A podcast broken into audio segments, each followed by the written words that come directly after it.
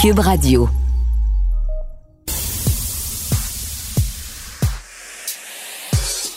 Caroline Saint-Hilaire et Varda Étienne.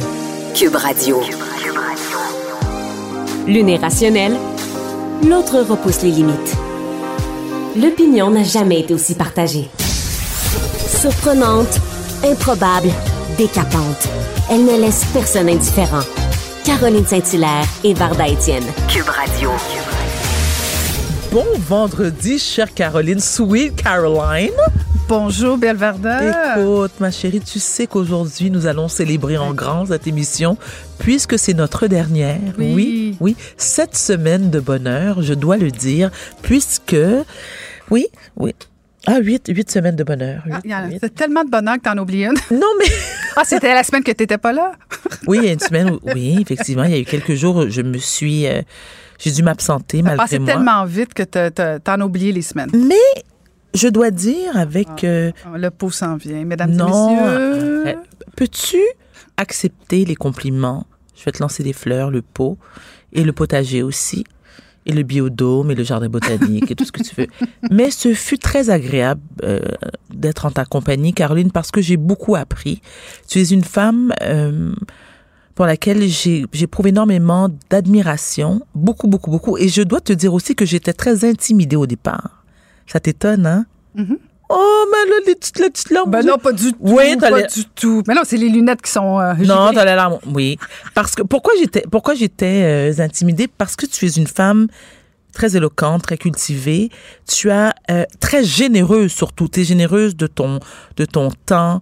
Tu es rigolote. Euh, es une femme très solidaire, très sensible aussi. Et euh, écoute, t'es- je Prends ton dire- temps, prends ton temps. mais non, mais, mais tu sais, c'est- très. C'est un privilège de te côtoyer tous les, tous les Oui. jours et je vais beaucoup m'ennuyer de toi. Vraiment, ça va être. euh, Bon, OK, c'est bon. Oh, oh, oh, c'est elle qui a petit Oui, mouton. oui, parce Ben, que c'est ça. plaisir partagé. Puis honnêtement, c'est, euh, ça a été audacieux de la part de Cube Radio euh, de nous euh, matcher, de nous jumeler ensemble. C'était ton idée. Mais en fait, euh, non, mais ça fait. On, on avait travaillé ensemble dans, dans, dans certains balados et ça a cliqué rapidement, toi vrai. et moi. Et c'est vrai que quand même, euh, c'est, euh, c'est particulier. Il y a pas. C'est, c'est un couple, c'est un, c'est un match audacieux. C'est vrai, parce Euh, que au nous niveau sommes de- très différentes. Ben, en fait, au niveau de, de, de l'apparence extérieure, au niveau des perceptions, parce C'est vrai. bon, t'es un petit peu plus euh, Exubérante. exubérante, extravagante, bon, puis euh, Superficielle. ben c'est ça. On pourrait non, mais- non, mais en fait, tu donnes cette impression voilà, voilà. mais euh, euh, moi, j'étais pas nécessairement intimidée, j'étais quand même effrayée. Ah oui, ah oui, non, quand mais même. dans- non, mais quand on connaît pas quelqu'un, c'est parce que c'est une chose faire des chroniques 10 minutes avec quelqu'un, euh, mais faire trois heures d'émission cinq jours semaine pendant huit semaines, c'est une autre histoire. Puis honnêtement, c'est un fit parfait. J'ai fait plein d'anglicismes, mais c'est pas grave. Je, je, je, je vais faire des push-ups pendant toute la fin de semaine. Mais, mais donc, c'est un fit parfait parce que on comble chacune euh, les, les, les absences de l'autre Oui. ou les manques des fois d'intérêt parce que c'est pas vrai qu'on est intéressé partout tout le temps. Tout à Il y a fait. des fois où il y a des choses, des sujets qui nous passionnent un peu moins. Il y a d'autres fois au contraire. Puis je trouve qu'on est complémentaires. On, on arrive finalement. dans le fond, on, on est un peu le reflet des auditeurs dans le sens où bon toi tu peux être emballé par une Britney Spears euh, et moi je peux être emballé par une mairesse donc à un moment donné je, je, je pense aussi que à force de te faire découvrir des élus municipaux, ça, ça t'éveille une certaine curiosité. Et à l'inverse, moi, je, je, je développe un intérêt vers le, le showbiz ou le divertissement qui avant peut-être m'intéressait pas. Donc, Ben je trouve oui. que c'est complémentaire. Parce que e- effectivement, et tu as réussi, Caroline, parce que moi, je me considère et encore moins, et c'est grâce à toi d'ailleurs, comme une personne apolitique, et je, et je le suis. J'ai développé un certain intérêt grâce à toi. Hmm. Surtout lorsqu'on parle de, de la mairie, parce qu'il y a certains maires de ville dont j'ignorais complètement l'existence. Oui, ils sont moins dynamiques que d'autres. Mhm, On a plein de noms en tête. Oui, Mais- mais, je, je, je vais pas les non, nommer. non, non, on fera pas ça. Non, non, on fera pas ça. Non, non, mais chaque. Tu sais, les élus sont le reflet de la population. Donc, Oui. il y en a qui sont plus exubérants comme toi, il y en a d'autres qui sont plus drabes comme moi. mais Mais t'es pas drable, c'est pas vrai, tu n'es pas drable. Et, et justement, tu as fait sortir ce fou-là en moi cet été. mais, alors, euh, mais tu le sais, et je te l'ai déjà dit, beaucoup de gens ne connaissaient pas Mm. la Caroline Saint-Hilaire qu'ils ont eu le plaisir de découvrir grâce à notre collaboration. Les gens s'imaginaient vraiment que tu étais un peu trop coincée, tu conservatrice. euh, qui... Non, mais, mais c'est vrai et- et c'est correct parce qu'il y a ce côté-là de ta personnalité, mais tu es, et je le répète encore une fois, tu es hyper rigolote, tu as un sens de l'humour extraordinaire. Moi, je ris, parfois je Tu ris as un aux bon larmes. public aussi. Tu as un bon public. Oui, mais tu- oui. voilà. Donc, il nous reste encore Ben, écoute, trois heures Trois heures. ensemble. oui. Il va, c'est une émission intéressante. On va se faire plaisir. On va recevoir des gens qu'on aime. Mhm. Par exemple, Maxime Landry, Ah, qui. euh, t'avais hâte, hein? oui, parce que Maxime Landry, c'est un chanteur qui est très apprécié euh, des Québécois, avec qui euh, j'ai pu passer quelques semaines à la maison Big Brothers, qui est un, un être absolument délicieux, qui est d'une grande gentillesse, mais qui a aussi un talent fou. Et euh, voilà, on va Un s'entretenir. vrai gentil, là. Un gentil, tu dis, Caroline, c'est incroyable. Trop? On, non, moi, je, ne- je ne crois pas que les gens peuvent... euh, peuvent euh, Non, mais trop gentil au sens où euh, il y a des gens qui abusent de lui, des fois, ou pas vraiment? Je ne crois pas. Non. Ah, c'est une bonne question. Il est. Je ne crois pas qu'on que les gens peuvent abuser de lui. Peut-être plus maintenant. Il fut une époque, peut-être oui, mais plus maintenant. Mais c'est un vrai. C'est un, c'est un gars qui a vraiment un grand cœur, d'une grande générosité, d'une grande sensibilité, mais d'un talent, Caroline. C'est un- Hmm. c'est c'est un vrai. Moi, j'adore cet homme-là, donc on, on va lui parler. Il a, il a un nouveau bouquin. euh, il est en tournée présentement. Donc, on va lui parler. On va aussi parler à, à Félix Séguin. Félix Séguin. Bien sûr. Tu sais, Félix Séguin, moi, c'est quelqu'un pour, pour, euh, pour lequel j'éprouve énormément d'admiration. en plus, il parle de sujets qui te passionnent. qui me passionne, mais, mais je trouve qu'il a... euh, bon, c'est un journaliste d'enquête, on le sait, il, il est... euh, C'est un bon communicateur aussi, il Oui, vulgarise bien. il vulgarise bien. Et puis, ce que j'admire, ce que j'admire, pardon, chez Félix, c'est euh, j'admire son courage parce que tu sais, il met mine de rien, il met sa vie en danger lorsqu'il part, que ce soit en Haïti ou peu importe les pays, ou même avec certaines personnes qu'il interviewe. Euh, ce sont pas tous des enfants de cœur. Ces gens-là, eux, ont parfois leur propre vie est en danger tu sais, il prend des risques que moi, je n'oserais pas prendre. Donc, euh, c'est un excellent journaliste. Puis il y en a d'autres qu'on peut nommer. Mais, ce fut vraiment, tu vois, moi, j'ai pas eu de vacances, je l'ai dit. J'ai pas eu de vacances depuis des mois. Je suis fatiguée. Je, n'ai pas honte à, le dire. Euh, J'ai hâte, hâte à 18 heures. Mais en même temps, ce fut tout un privilège euh, de pouvoir, euh, d'avoir pu partager, comme je disais, ce moment-là avec toi, de- d'avoir pu m'adresser aux auditeurs et puis d'avoir aussi travaillé. Mhm. hein, parce que Travailler, puis on le fait dans le plaisir aussi. Ben, c'est surtout ça. Moi, j'ai senti euh, de certains commentaires qu'on a reçus euh, parce que les gens euh, avaient du plaisir avec nous. Parce Tant qu'il n'y avait rien, il y avait rien de faux. Quand il y avait du rire, il y avait du vrai rire. Quand il y avait de l'émotion, il y avait de l'émotion. Exact. Quand il y avait euh, des ondes de, de- de- un peu de manque d'intérêt ou d'enthousiasme, la radio, ça, c'est le bon côté. Ça- ça- on voit rien, mais on entend On tout. entend, on sent. On sent les choses et ça a été un plaisir aussi, Varda, tout à fait. Et on a encore quand même euh, trois dernières heures à faire ensemble et après, tu pourras dormir tranquille. Mais je te promets de continuer de te texter un peu, de te- t'embêter un peu. S'il Parce te que plaît. il y a des élections fédérales, municipales et comme ça t'intéresse pas, je vais m'assurer que ça t'intéresse pour que tu ailles voter.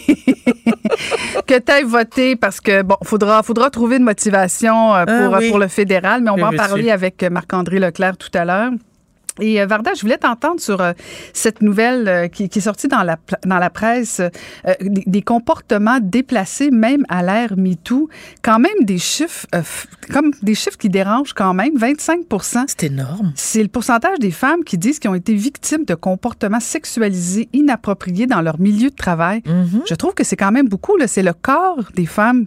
Je, je me semble que c'est beaucoup. Mais non seulement c'est beaucoup, Caroline, et euh, je me demande si ces chiffres-là sont véridiques, c'est-à-dire euh, 25 maintenant, ça devait sûrement être plus élevé avant. Et lorsque je dis avant, peut-être il y a 10 ou 15 ans, parce que avec le mouvement MeToo, ça fait en sorte que les femmes ont beaucoup plus de courage Pour le dire, pour le dénoncer. pour le dénoncer exactement. Mais avant, tu sais, des, des attouchements inappropriés, je veux dire, ça existe depuis le temps des temps. Mhm. Euh, les femmes n'étaient pas prises au sérieux. Et, et- et justement, grâce à ce fameux mouvement MeToo, euh, le mouvement de solidarité est de plus en plus présent et c'est tant mieux. Mais ce qui me désole, c'est qu'est-ce qui fait en sorte que les hommes ne comprennent pas? Oui, je sais, il ne faut pas généraliser. Mais pourquoi certains hommes, ils sont encore très nombreux malheureusement, ne comprennent pas non, c'est non. Qu'est-ce qui leur donne le droit de penser qu'ils ont cette liberté Est-ce que, est-ce que la nouvelle génération va changer? Euh, Espérons-le? Ben, écoute, Caroline, je, je veux dire encore une fois, euh, tu sais, l'éducation doit se faire à la maison au départ. Ben oui. Et sou- souvent, on en a parlé, toi et moi, nous sommes toutes les deux mamans de garçons. Je pense que nous, on a un rôle en tant que mère, Bien sûr. euh, et, et les pères aussi ont un rôle à, à jouer dans l'éducation de leurs fils. Mais euh, il, il faut le répéter tous les jours, euh, et, et non seulement le, le, le- le répéter, mais leur expliquer à nos garçons la définition du mot respect.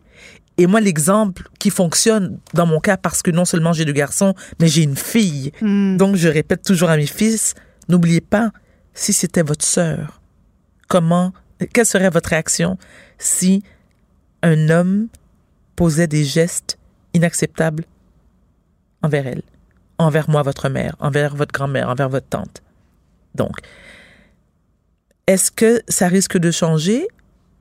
Je l'espère, Mhm. mais il est important que ce soit répétitif, c'est-à-dire que on doit répéter tous les jours, tous les jours, tous les jours. C'est notre responsabilité. Puis, puis dans l'article aussi, il y a quand même des chiffres euh, qui peuvent faire euh, réagir parce que dans, bon, je parlais du 25% de femmes qui disent qu'ils ont été victimes de comportements sexualisés Mhm. en milieu de travail, mais près du tiers euh, disent qu'ils ont, qu'ils ont vécu euh, cette expérience-là avec des, des hommes en poste d'autorité. Ah, bien sûr, bien sûr. Et, et ça, c'est c'est le drame. Et 47% des femmes dans des milieux à dominance masculine. Là. Bon, par exemple, je sais pas, moi, le transport, la machinerie, euh, tous- tous ces aspects où il y a davantage d'hommes que de femmes. Le ben, milieu de la c'est 47 construction. Mhm. Alors, c'est une femme sur deux pratiquement. Donc, euh, tu sais, c'est un peu... C'est un peu paradoxal parce qu'en même temps, on dit bon, on est dans une société juste égalitaire, on va attirer plus de femmes dans des dans des dans des postes, dans des euh, dans des endroits prédominance masculine, mais en même temps, tu regardes ces chiffres-là, tu dis est-ce que j'ai le goût d'aller travailler dans cet environnement-là? Dans des boys clubs? Ouais, mais c'est une chose des boys clubs, ça en est une chose des des, des clubs toxiques euh, qui, qui font des agressions parce que bon, Oui, je, oui, c'est d'accord, j'ai travaillé dans des boys clubs, mais il n'y avait pas nécessairement d'agression. Non, je suis d'accord. Et, et merci de faire la précision, mais ça n'en demeure pas moins que il y a aussi dans des boys clubs, Ah, bien sûr. ben voilà. Et c'est surtout le silence aussi. Ben, hein. Voilà, merci. Varda, parle-nous donc euh, de cet homme des cavernes. Tu- tu- c'est dommage parce que les gens peuvent pas nécessairement voir la photo, mais probablement en googlant. C'est un très bel homme, hein? Ben oui, quand même. Tu Oui. qu'il ressemblait à Dr Mayou? Ben, une meilleure version. Une version améliorée. Une version améliorée de Pas Dr. mal. Mayou, parce que bon, Dr. Moi, je Mayou. trouvais que c'était Kevin Costner après quelques Oui, films. oui. Alors, cet homme qui est en, en Serbie, hein, Oui, en Serbie. qui, qui est caché dans une caserne. Une dans une Caserne de caverne. pompiers? Oui, dans- non, pas une caserne de pompiers, mais dans une caverne lointaine, à je sais pas Panta combien. de- Petrovic, qui s'appelle. Comment il s'appelle? Panta Petrovic. Tu le tu prononces très bien. Ben, je suis allée en Serbie euh, dans mes rêves. non, je suis jamais allée. Alors, Panta il a, Petrovic. alors, il a une barbe d'environ euh, 20 ans. 50 ans. 20 ans. Ah bon, c'est moi qui exagère, Ah, 50 ok. ans. Mais une barbe qui a, qui a clairement besoin d'être un peu trimée. Belle Ça gueule. des gars de la pandémie, mais version longue pandémie. Oui, oui. mais belle gueule. Ben, des yeux, des yeux surtout. Perçant. Oui, oui, oui, oui. Mais moi, j'imagine ce gars-là. Bon, tous les goûts sont dans la nature, vous me direz, mais ce gars-là avec une, une coupe de cheveux propre, tu sais, lavé pis tout. Bel homme. Ben, Ah. oui, c'est surtout son message qui est important, je pense. Oui, mais sa gueule aussi est importante parce qu'il a une belle gueule. Il s'est fait vacciner. Donc, Oui. alors, ce qu'il dit, c'est que il encourage Oui. les gens à en faire autant. Donc, même si tu es dans le fond d'une caverne, tu peux prendre le temps de sortir de ta grotte et de faire ce qu'il y a de mieux pour toi, c'est-à-dire d'aller te faire vacciner. Donc, il n'y a aucune raison pour ne pas faire ce qui est de mieux pour, ce qu'il y a de mieux pour toi. Et puis il le C'est dit magnifique. d'ailleurs. je- je- il ajoute je, ne comprends pas la polémique à propos des vaccins. Il a raison. Et il lui dit le virus ne choisit pas, il viendra jusqu'à ma caverne. Alors il Ouais. n'a pas décidé de se faire Que, vacciner. que c'est beau, hein? Ben oui, tout à Un homme fait. responsable. Un homme responsable, on aime ça. Oui, c'est pas tout le monde, mais bon. Il y a Et encore des gens qui. Il y en a beaucoup au Québec. là. Moi, je pense qu'il faut Hmm. qu'on on change de, me- de- de message au niveau. On a dépassé 75 ben presque. Euh, je pense que quand même, il y a, il y a- il y a des bons efforts de fait là-dessus. Mais là, bon, je comprends qu'avec le Delta, le variant Delta, il faut qu'on augmente encore. Et tellement, euh, Varda, qu'Ottawa a décidé d'imposer la vaccination euh, à ses fonctionnaires. Ben, petite chicane en vue, Écoute, ça va brasser dans la cabane. tu penses? Parce que, parce que tu te souviens ce qu'on dit? Est-ce que c'est hier ou avant-hier, on en parlait, Caroline, où on se disait, il y en a marre de parler de ça, parce que pour nous, c'est tellement d'une évidence, mais clairement pas pour tout le monde. Hein? C'est sûr que ça va encore faire jaser, ça va encore susciter des réactions, ça va encore brasser. Tu sais, je ne fais qu'à penser à cet homme, comment il s'appelle, à ce brillant, là, ce, ce- cette lumière qui a été, qui a menacé euh, sur les réseaux sociaux euh, le ministre Dubé? Danny, quelque chose. Bon, brillant, là. Mais bon, peu importe. Bon, alors voilà. Donc, euh, Appelons-le Danny pour la, la- pour la cause. pour la cause. oui, Je pense que c'est ça, son prénom, c'est Danny quelque chose. Et je me dis, cet homme-là a menacé le ministre Dubé qui veut imposer le passeport vaccinal à côté du 1er septembre, compter du 1er septembre. Donc, je me suis dit, c'est, on est loin, là. On est, on est rendu là. Je sais pas si vous voyez le parallèle que j'essaie de faire parce que moi aussi, quand ça commence à être un peu trop dans ma tête, mais c'est-à-dire qu'il y a encore un long chemin à parcourir pour convaincre des gens, malgré toutes les campagnes de sensibilisation, malgré que les médias, les gens, on essaie de convaincre ceux qui ne veulent pas les faire vacciner. Caroline, je te jure, je suis épuisée. Personnellement, je suis épuisée d'en parler. Je suis épuisée. Non, puis je suis pas la seule. Ben non, pas la seule, certain. Pas la seule. Et, et, et, et là, c'est drôle d'entendre euh, les représentants syndicaux. Tu devines que, Bon. que là, bien sûr, on veut se faire vacciner euh, Mhm. en étant payé, idéalement une journée euh, entière. Et on veut pas, on veut pas être, euh, on veut être dédommagé pour se faire vacciner. Attends, attends, attends, j'ai juste ramassé. Attends, je permets de ramasser ma mâchoire parce qu'elle vient de tomber. Attends, elle vient. Comment elle va être payée? Ah oui, c'est ça. Les ronds de cuir, là, au gouvernement? Mm. Ah, oui, oui, oui, oui, oui, oui. Ils veulent être payés, oui, pour. Ah, Ben là, en fait, euh, ils savent pas encore. On connaît pas les détails. là. Ça a Mhm. été euh, ce qui a été annoncé ce matin, Dominique Leblanc. Attends, explique-moi, je veux bien comprendre, Caroline, parce que clairement, je suis une conne, je comprends pas. Alors, les fonctionnaires, n'est-ce pas? fédéraux qui ont oui, des jobs bien- à bien- vie, là, oui, oui, qui ont des jobs à vie avec une pension à vie, puis tous les, tous les, béné- les, les bénéfices. Oui. mais qui travaillent fort. Ils travaillent Ah, fort. Oui, oui, c'est vrai. Attends, attends, je, attends. Je- J'essaie d'imiter un, un fonctionnaire. Attends, je, je vais peser sur mon ordinateur. Un, un, attends, une- un, deux. C'est méprisant, Varda. T'as des fonctionnaires qui travaillent très fort. Moi, ils me poursuivent les. Arrête, parle-moi pas de fonctionnaires du gouvernement, là, qui travaillent très fort, là. Oui. Alors là, oui. Alors, les chéris, qu'est-ce qu'ils veulent? Les chouchous? Hein? Ben non, mais c'est-à-dire que les représentants syndicaux posaient des questions parce que là, on, on annonce ça aujourd'hui. Mhm. Euh, Est-ce que c'est ce genre d'annonce à, à quelques jours d'un déclenchement d'élection pour Mhm. susciter un peu le débat entre conservateurs, libéraux Mhm. sur euh, cette idée du passeport vaccinal, sur l'obligation vaccinale? Euh, c'est pas tout à fait clair. Est-ce Mhm. Hey, que- Justin! Hey! Est-ce que ça va être. est-ce que euh, ceux qui ne seront pas vaccinés, est-ce qu'on va les mettre en congé sans solde, avec solde? Euh, est-ce que ceux Avec qui. Ça. Ben, avec oui. Est-ce- Puis ceux qui refusent de, de se faire vacciner, est-ce qu'on va forcer des tests de dépistage qu'on va payer régulièrement? Avec solde. OK. Tout est avec solde. C'est le fédéral. Avec solde. Solde. Le mot du jour, solde. M'énerve. Il m'énerve beaucoup, beaucoup, beaucoup. Ça, c'est la dernière. Je comme. Le nom du- de ton champion que tu cherchais, on me souffle à l'oreille, on le souffle fort parce que je suis sourde. Danny Roy de Gatineau. Hein, bravo, t'es content? Champion! Champion! Ah, elle est dangereusement mérite forte, notre. Varda. Oui, oui, elle est oui, dangereusement forte. Hey, T'as vu la nouvelle aussi en Chine? Ah, ça, ça Hein? t'a fait réagir, toi? Ben oui, parce que euh, la Chine, euh, euh, premièrement, je suis une fan de karaoké, mais la Chine interdit euh, des chansons qui menaceraient la sécurité nationale au karaoké. Alors, dans certains établissements, parce que le karaoké en Chine, c'est pas comme ici, hein, ça se fait souvent dans des petites salles privées. Oui. Ici, habituellement, c'est d'autres choses, dans des petites salles privées. Là-bas, ils chantent en privé.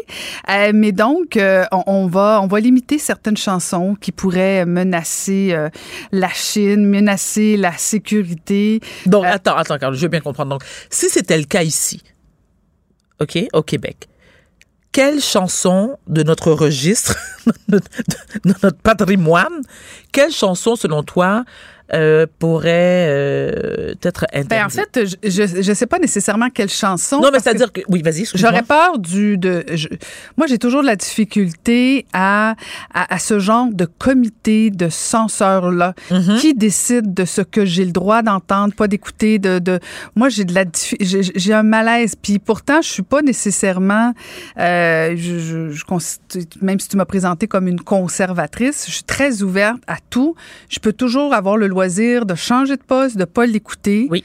mais de commencer à avoir un comité de personnes qui va dire OK ça on a le droit d'entendre ça on n'a pas le droit d'entendre Euh, je, je suis Oui, pas à l'aise avec ça moi Oui, mais ça dépend, Caroline, parce que autre temps, autre mœurs.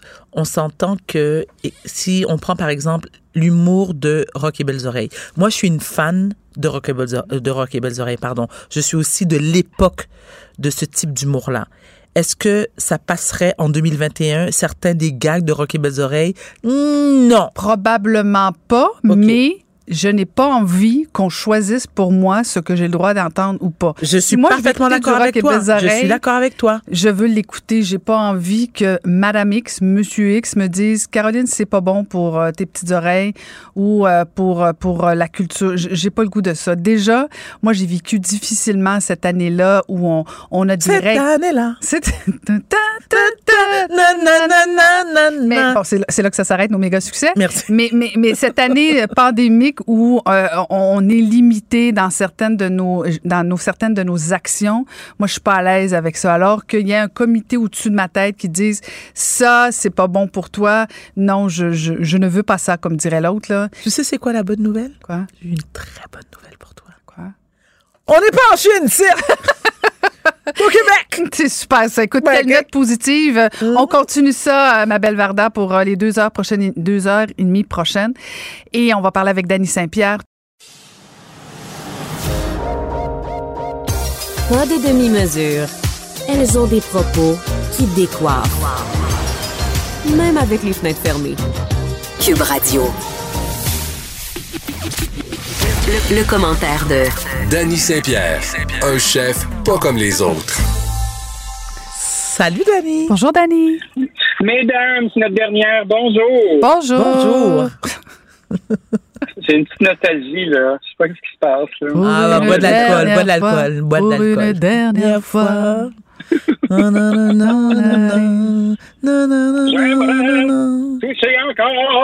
Donc, ça va, ça va, ça va, ça va, ça va, ça va. Dani, Dani, Dani, parlons des vraies affaires. Oui. Hein, oui. Tu veux nous parler des, des commerces, euh, à savoir si on devrait ou pas les fermer le dimanche? Moi, je dis non. OK, parfait. Euh, ben, ça me surprend pas. Ceci dit, euh, on, on a commencé à lancer ce petit ballon, puis ça vient de l'association euh, des, des fournisseurs en, mat- en matériaux de construction, il me semble, euh, sur le fait de fermer le dimanche, parce qu'il y a beaucoup de détaillants en quincaillerie qui ont de la difficulté à avoir du personnel qualifié pour être sur le plancher. Parce que vous savez que les quincailleries, en général, qu'elles soient de petites, moyennes ou grandes surfaces, c'est l'endroit où on va aller poser nos questions quand on fait de la- du bricolage ou de la rénovation. Puis, tu as besoin d'avoir du personnel qui a de l'expérience. Force d'admettre qu'avec la, courbe démographique qu'on vit, qu'on subit, euh, avec la fameuse PCRE, eh bien, euh, c'est pas tout le monde qui se présente pour venir travailler le dimanche. Les gens ne veulent pas vraiment travailler la fin de semaine. Donc, on a élargi un petit peu ce questionnement à savoir, mais est-ce qu'on devrait fermer le dimanche des commerces qui ne sont pas essentiels? Pour essayer d'arrêter cette espèce de, dilution de main-d'œuvre sur tous les jours de la semaine. Puis moi, je vous dirais que je pas cette idée-là. Ceci dit, j'aime bien dans mes restos avoir le chef d'affaires du dimanche, mais encore faut-il que j'aie le personnel pour le faire. Donc, si on fermait le dimanche, les commerces qui ne sont pas essentiels, probablement qu'on serait tous sur le même pied d'égalité, puis on aurait une main-d'œuvre de qualité euh, sur les six autres jours qui seraient disponibles. Mais je comprends, Varda, que toi, ça n'a pas l'air de te tenter. Non, mais attends? Dani, permets-moi de t'interrompre. C'est pas que ça me tente ou ça ne me tente pas, mais et je ne suis pas la seule. C'est qu'il y a des gens, malheureusement, qui ne sont pas disponibles ou n'ont pas la possibilité de faire leurs achats en semaine. Et, puis euh, le samedi, c'est quoi? ben, le samedi aussi, il y a des gens qui sont pas disponibles le samedi. OK, mais il y a des gens qui, euh, qui sont. Là, quand on commence à gérer par l'exception, c'est assez difficile, là. Ben oui, mais Dani, attends, attends. Là, tu, tu dis qu'il y, a- il y a une question de, de personnel, manque de personnel, d'accord, mais il y a aussi des gens qui sont, qui sont prêts à travailler le dimanche, puis on peut aussi les payer un peu plus cher. Ben voyons donc, ça, visiblement, euh, est-ce qu'on va commencer à charger plus cher le dimanche parce qu'il y a une prime à l'employé? Ben ben, attends, mais Dani, tu- à, à soutenir, là. Dani, tu me poses une question, je te réponds. Moi, je te dis que je suis pour les commerces, certains commerces, mais non, la, la majorité, la vérité, euh, reste ouvert, le, reste ouvert le dimanche parce que la matante ici, ça fait son affaire. Mais, mais, Ben, monsieur et madame, je, je vais faire une proposition euh, médiatrice. Très bien. Ah, la Nouvelle-Caroline. Oh. Euh, non, mais en fait, est-ce que la pandémie nous a pas appris deux choses? Un, à consommer moins. Ben, de toute évidence, pas Varda, mais les autres personnes. Oh, arrête. Mais- Toujours Varda, Varda, Varda. Oui. Mais, mais l'autre chose, est-ce que au-delà de, des restaurants, là, Dani, que je comprends, euh, de toute façon, euh, juste les les- restos, par exemple. les- pardon? Il n'y a pas juste les restos. Hein, Non, non, mais c'est, non, mais non, mais, mais en fait, les quincailleries, c'est, ça qui est, qui est super intéressant parce que c'est eux qui voulaient euh, qu'on ferme le dimanche, mais la plupart des gens euh, souhaitent que les, quincaille- les quincailleries restent ouvertes parce que un peu comme le dit Varda, euh, quand on fait des rénaux, ben des fois c'est le dimanche. Exact. Mais il tu sais, oui. il y a quand même un danger de dire ben là maintenant on va se retrouver à acheter en ligne. Mais est-ce que la pandémie a pas permis un virage chez nos petits euh, commerçants de dire on ferme euh, physiquement, mais est-ce qu'on pourrait pas quand même rendre accessible, plus limité, euh, tu sais, en disant ben on ferme, mais vous pouvez aller chercher au comptoir ou aller chercher euh, Bravo, en arrière des, des produits. Très Alors, il me semble que là, on, on comble toutes les lacunes. Sinon, qu'est-ce qui va arriver? Encore de l'argent à Jeff Bezos qui Ben va oui. encore aller dans l'espace. Voilà. Mhm. Bah, ben voilà. hein. Ce que j'entends, c'est que vous êtes nostalgique de distribution aux consommateurs. Je trouve ça- Oh mon Dieu, quel beau souvenir. Ah, j'aimais ça, moi. Moi aussi, j'aimais ça, le catalogue. Ah. Le catalogue, c'est le magasin. Hein? Oui. Donc, euh, euh, je- j'entends.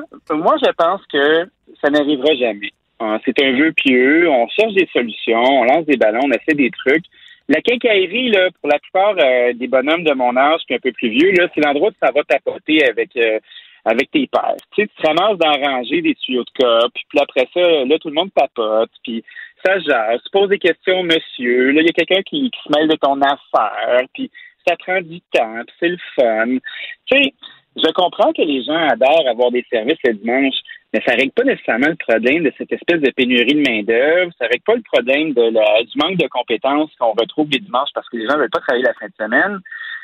C'est peut-être pour la même raison euh, pour laquelle euh, on a de la difficulté à se faire servir avec nos soins de santé le week-end. Tu sais, euh, ça marche pour le commerce, ça marche pas pour d'autres sphères de la société. Euh, Est-ce qu'on veut arrêter le dimanche? Est-ce qu'on veut continuer? Euh, c'est à deux vitesses, cette affaire-là, non? Ben, Ben, est-ce qu'on peut faire comme une garde? Est-ce qu'on peut faire comme une. Non, mais attends, mais. Dani, est-ce qu'on peut faire comme une garde partagée un dimanche sur deux? Hein? Un dimanche sur deux. le beurre, l'argent du beurre Et le. lumière, Oui, oui. mais, je, je, ouais, bien, mais Dani, je suis pas certaine de, de, de bien saisir euh, ta proposition pour te dire franchement. Ah, Pourquoi? Ben, je fais pas de proposition. Moi, je, suis- je suis curieux. je suis curieux. Toi, je t'es suis curieux parce que, d'un côté, ben, évidemment qu'il y a de la business à faire à chaque jour. Mais le problème, c'est que on n'a pas les personnes pour la faire, cette business-là. Puis il y a beaucoup de petits commerces qui commencent à fermer euh, par dépit. Donc, est-ce que ce serait plus juste qu'on qu'on décrète que l'ensemble des commerces pourraient prendre un repos le week-end pour essayer d'étaler la main-d'œuvre sur l'ensemble des commerces, puis qu'on ait six jours de compétences? Moi j'en veux pour mon argent. C'est Je travaille dur pour mon argent. C'est Moi j'en ai pour mon argent. Distribution aux consommateurs. Ah, hey, Oh, c'est wow, bon, les. Pointer Oh, du c'est Québec, beau. chose. J'ai des larmes aux yeux. C'est Jean-François qui a trouvé ça juste pour nous. Dani, est-ce Ah, que tu faisais. Dani, est-ce que tu faisais comme nous lorsque tu étais jeune avec euh, ton catalogue distribution consommateur, puis tu avais un crayon, puis t'entourais les, les articles que tu voulais, puis t'attendais à Noël. Ta mère te Ben disait, oui. ah mon Dieu, quel beau moment dans notre vie. Mais ça, c'était à l'époque où on attendait nos cadeaux de Noël. Hein. Moi, j'ai l'impression pour mes enfants que c'est Noël à tous les jours. Euh, je me souviens d'avoir coché, d'avoir écrit les numéros de mon premier Nintendo Entertainment System en 87. Euh, J'étais en quatrième année, imaginez-vous donc, euh, un souvenir intarissable. Ceci dit, le dimanche, en fait, on va rester comme ça. Puis les petits qui n'ont pas de personnel vont, vont fermer par dépit. Les plus gros qui sont chanceux, qui ont des départements de ressources humaines, qui sont capables d'avoir un peu plus de pogne, de budget, vont être capables de rester ouverts. C'est ça que je comprends, dans le fond. Oui, mais encore une fois, Dani, qu'est-ce que Eh, eh, donc on, on va on va on va tout gar- on va on va fermer le dimanche parce que les petits sont pas capables de, de faire euh, de remplir euh, leurs obligations. Je- Leurs obligations, ben, c'est par dépit, c'est pas de leur faute. Ils ont de la difficulté à recruter. C'est pas facile, là. Tu sais, on est toujours en train de Ben, c'est pas plus le facile pour les gros non plus. Exact. Oui, mais quand tu as, des, euh, t'as des- un département de ressources humaines, quand tu as un manuel d'employés, quand tu as des uniformes, des avantages sociaux, euh, une grille salariale, puis il y a toutes sortes de choses qui rassurent un employé dans une routine. Ben, Euh, tu es une bannière, tu menaces pas de fermer toutes les deux minutes. C'est beaucoup plus facile de recruter que quand tu es un petit puis il y a de l'incertitude. Ben, il y en a d'autres qui, qui aiment mieux travailler dans des petits parce que justement, il y a le sentiment d'appartenance, il y a la notion de famille, il y a la notion de Mais on les proximité. aime, les petits. C'est pas moi qui les aime pas, les petits. Je fais juste vous parler. Moi, j'en ai des employés. Puis je suis chanceux parce que j'en ai à tous les jours. Puis on a quelque chose euh, qui commence à être solide. On a une bonne réputation. Mais on va les chercher au pic puis appel parce qu'on est cinq partenaires. Puis on est capable de mettre du temps. Je suis pas capable d'engager quelqu'un aux ressources humaines, moi. J'ai mon partenaire, Pierre, qui est là. Mais Dani, c'est parce que t- lever toutes les roches possibles pour être capable de retrouver du monde. Oui, mais Dani, une entreprise qui a un seul patron. Ta solution, elle est irréaliste, si tu veux, mon avis, parce que même si tu fermes les petits et les gros, parce que les petits sont pas capables d'avoir de la main-d'œuvre, la réalité, c'est qu'on va se tourner vers des géants. Fait que vous, vous gagnez rien. Quand je dis vous, c'est. Ah, J'en c'est- conviens. C'est- fait que je- honnêtement, je, je, je, vois pas en quoi ta solution est, une bonne idée. Puis je dis pas que, que, que la mienne ou que j'en ai une meilleure, mais moi je pense que le, le, le débat sur la fermeture du, du dimanche ou pas règle pas du tout. Le problème à la base, c'est un problème de pénurie de main d'œuvre puis de PCRE. Mais euh, au-delà de ça, euh, c'est pas c'est pas le dimanche. Moi, je- en tout cas, faisons le débat à savoir si on veut que tout soit fermé le dimanche. Mais moi, je trouve que c'est hypocrite parce qu'on ferme les petits. Oh my God. Ben non. de me dire que je suis hypocrite. Non, pas toi. Non, non, de l'idée de fermer dimanche. Non, pas toi. Dani. Cette, cette idée de fermer le dimanche, la réalité, c'est Elle que l'a j'ai. dit, elle l'a dit. La réalité, c'est que j'ai juste à googler, puis euh, si, je cherche, si je cherche une vis trois quarts, ben, je vais l'avoir dans 15 minutes si je veux l'avoir. Fait que la réalité, c'est aussi ça. Fait que si tu fermes le dimanche, mon beau Dani, si tu as une quincaillerie qui s'appelle Dani, euh, Da- Dani, Clou, ben. Dani Rivet, ben, c'est bien de valeur. Si t'es pas là le dimanche quand j'ai besoin de ma petite vis, m'en trouver ailleurs. Fait que c'est ça la réalité. sou- souvenons-nous que j'ai, je, je ne fais que rapporter un article qui a fait un sondage avec un sujet qui est intéressant. Parce que je suis le premier à rester ouvert le dimanche. Ceci dit, il va falloir trouver des solutions parce que l'ennemi à abattre, c'est effectivement la commande en ligne. Mais est-ce qu'il est trop tard? Est-ce qu'il est trop tard et les habitudes sont prises? Parce qu'effectivement, la patience des gens n'est plus là. On parlait de libraire cette semaine. On parlait de, justement, hier, du jour du livre québécois où la plupart des gens vont commencer à faire leurs commandes sur les Amazones. On n'aura pas la patience de se déplacer à la librairie. Ça, le mouvement est enclenché. Euh, L'habitude de consommation est faite. La plupart des gens commandent du papier de toilette par Amazon maintenant, puis ils le reçoivent dans du bubble tape. Donc, j'en conviens. Euh, la vraie question, c'est est-ce qu'il est trop tard pour le commerce de détail? Est-ce qu'Amazon a gagné? Ça, c'est une bonne question, cher Dani. Encore une fois, tu as visé là où ça fait mal. J'ai ben, ben, j'ai visé là où, euh, où tous nous pourrions être blessés parce que on, on se quitte aujourd'hui avec euh, avec une question qui n'a pas de réponse. Puis je pense que le, le véritable combat ben, se passe dans, dans un questionnement sur nos habitudes, que ce soit dans la consommation, dans la façon dont on, aborde notre énergie, dans la, taille des, habitations qu'on occupe, dans l'espace que le travail a dans notre existence. euh, dans ce besoin de richesse euh, momentanée pour être capable de maintenir notre consommation, tu sais, euh, ce n'est que la pointe de l'iceberg, puis on n'a pas fini. J'ai l'impression qu'on devrait nous garder plus longtemps pour qu'on puisse essayer de régler des problèmes. Vous trouvez pas les filles? Dani, quand on dit qu'il n'y a pas de réponse à une question, ça veut aussi dire qu'il y aura des lendemains pour qu'on puisse y répondre. Écoute, écoute, tout ça dit à jeun. Écoute, on sait sur une note positive quand même, Dani. Merci pour ce bel été. Ah, tellement. C'était très agréable d'échanger avec toi, même si on n'était pas toujours d'accord. On l'a fait dans le respect, dans la joie et l'allégresse. Toujours. Et euh, ben, bon automne à toi. Puis on se laisse avec euh, une petite note juste pour euh, te partir ça de bonne humeur. Merci Moi j'en veux pour mon argent. Je travaille dur pour mon argent. Moi j'en ai pour mon argent. Distribution. Au consommateur! Pour une écoute en tout temps, ce commentaire de Danny Saint-Pierre est maintenant disponible dans la section balado de l'application et du site cube.radio, tout comme sa série balado L'Addition, un magazine sur la consommation et l'entrepreneuriat. Cube Radio. Vous écoutez Caroline Saint-Hilaire et Varda Étienne. On va jaser politique, Varda? Oui, mais avant, j'ai une confidence à lui Oh. faire. Bonjour, Marc-André. Bonjour. Marc-André, j'ai une confidence à te faire. Oui. Sais-tu que à chaque fois qu'on allait euh, s'entretenir avec toi, je disais Ah, enfin, on va parler avec Marc-André Lolo. C'est cute, Oh. hein? Oh, c'est un petit rire. Oui, c'est un euh, petit pas, rire. pas convaincu. Il n'a pas aimé ça. Non, non, non, non. Mais, Ça me dérange mais je, non, mais je dois te dire, mais je le disais de, de manière très affectueuse. euh, Parce que, sincèrement, Marc-André, j'étais toujours très intéressé, et je le suis encore d'ailleurs, très intéressé par tes propos, Marc-André Lolo. J'aime beaucoup ça. Non, mais moi, ça me dérange. Moi, moi je suis tellement fier de, de, de mes racines. euh, Avec raison. du, du- justement fier de venir du lac, de venir de Robertval, puis de, de ma région. Je veux dire, j'ai j'ai quitté jeune à cause de la natation. J'étais allé à Québec faire mes études collégiales, universitaires, puis je suis venu à, Gatineau, Ottawa à cause de la politique, mais mon, mon cœur est toujours est toujours au lac. Toute ma famille est encore là-bas. Fait que ça me fait chaud au cœur que les, les, les gens, s'ils parlent de moi avec euh, l'accent du lac et euh, qui font référence à mes racines euh, de gars du lac, ça me fait grand plaisir. Et tu te souviens aussi que je t'avais dit que j'ai moi-même été au lac il y a quelques années et on m'avait hyper bien reçu. Ah non, c'est Ah, un endroit. mais les, c'est les gens sûr. sont accueillants. Et Vraiment. on aime la visite. Au lac, on aime la visite. On aime ça quand les gens viennent.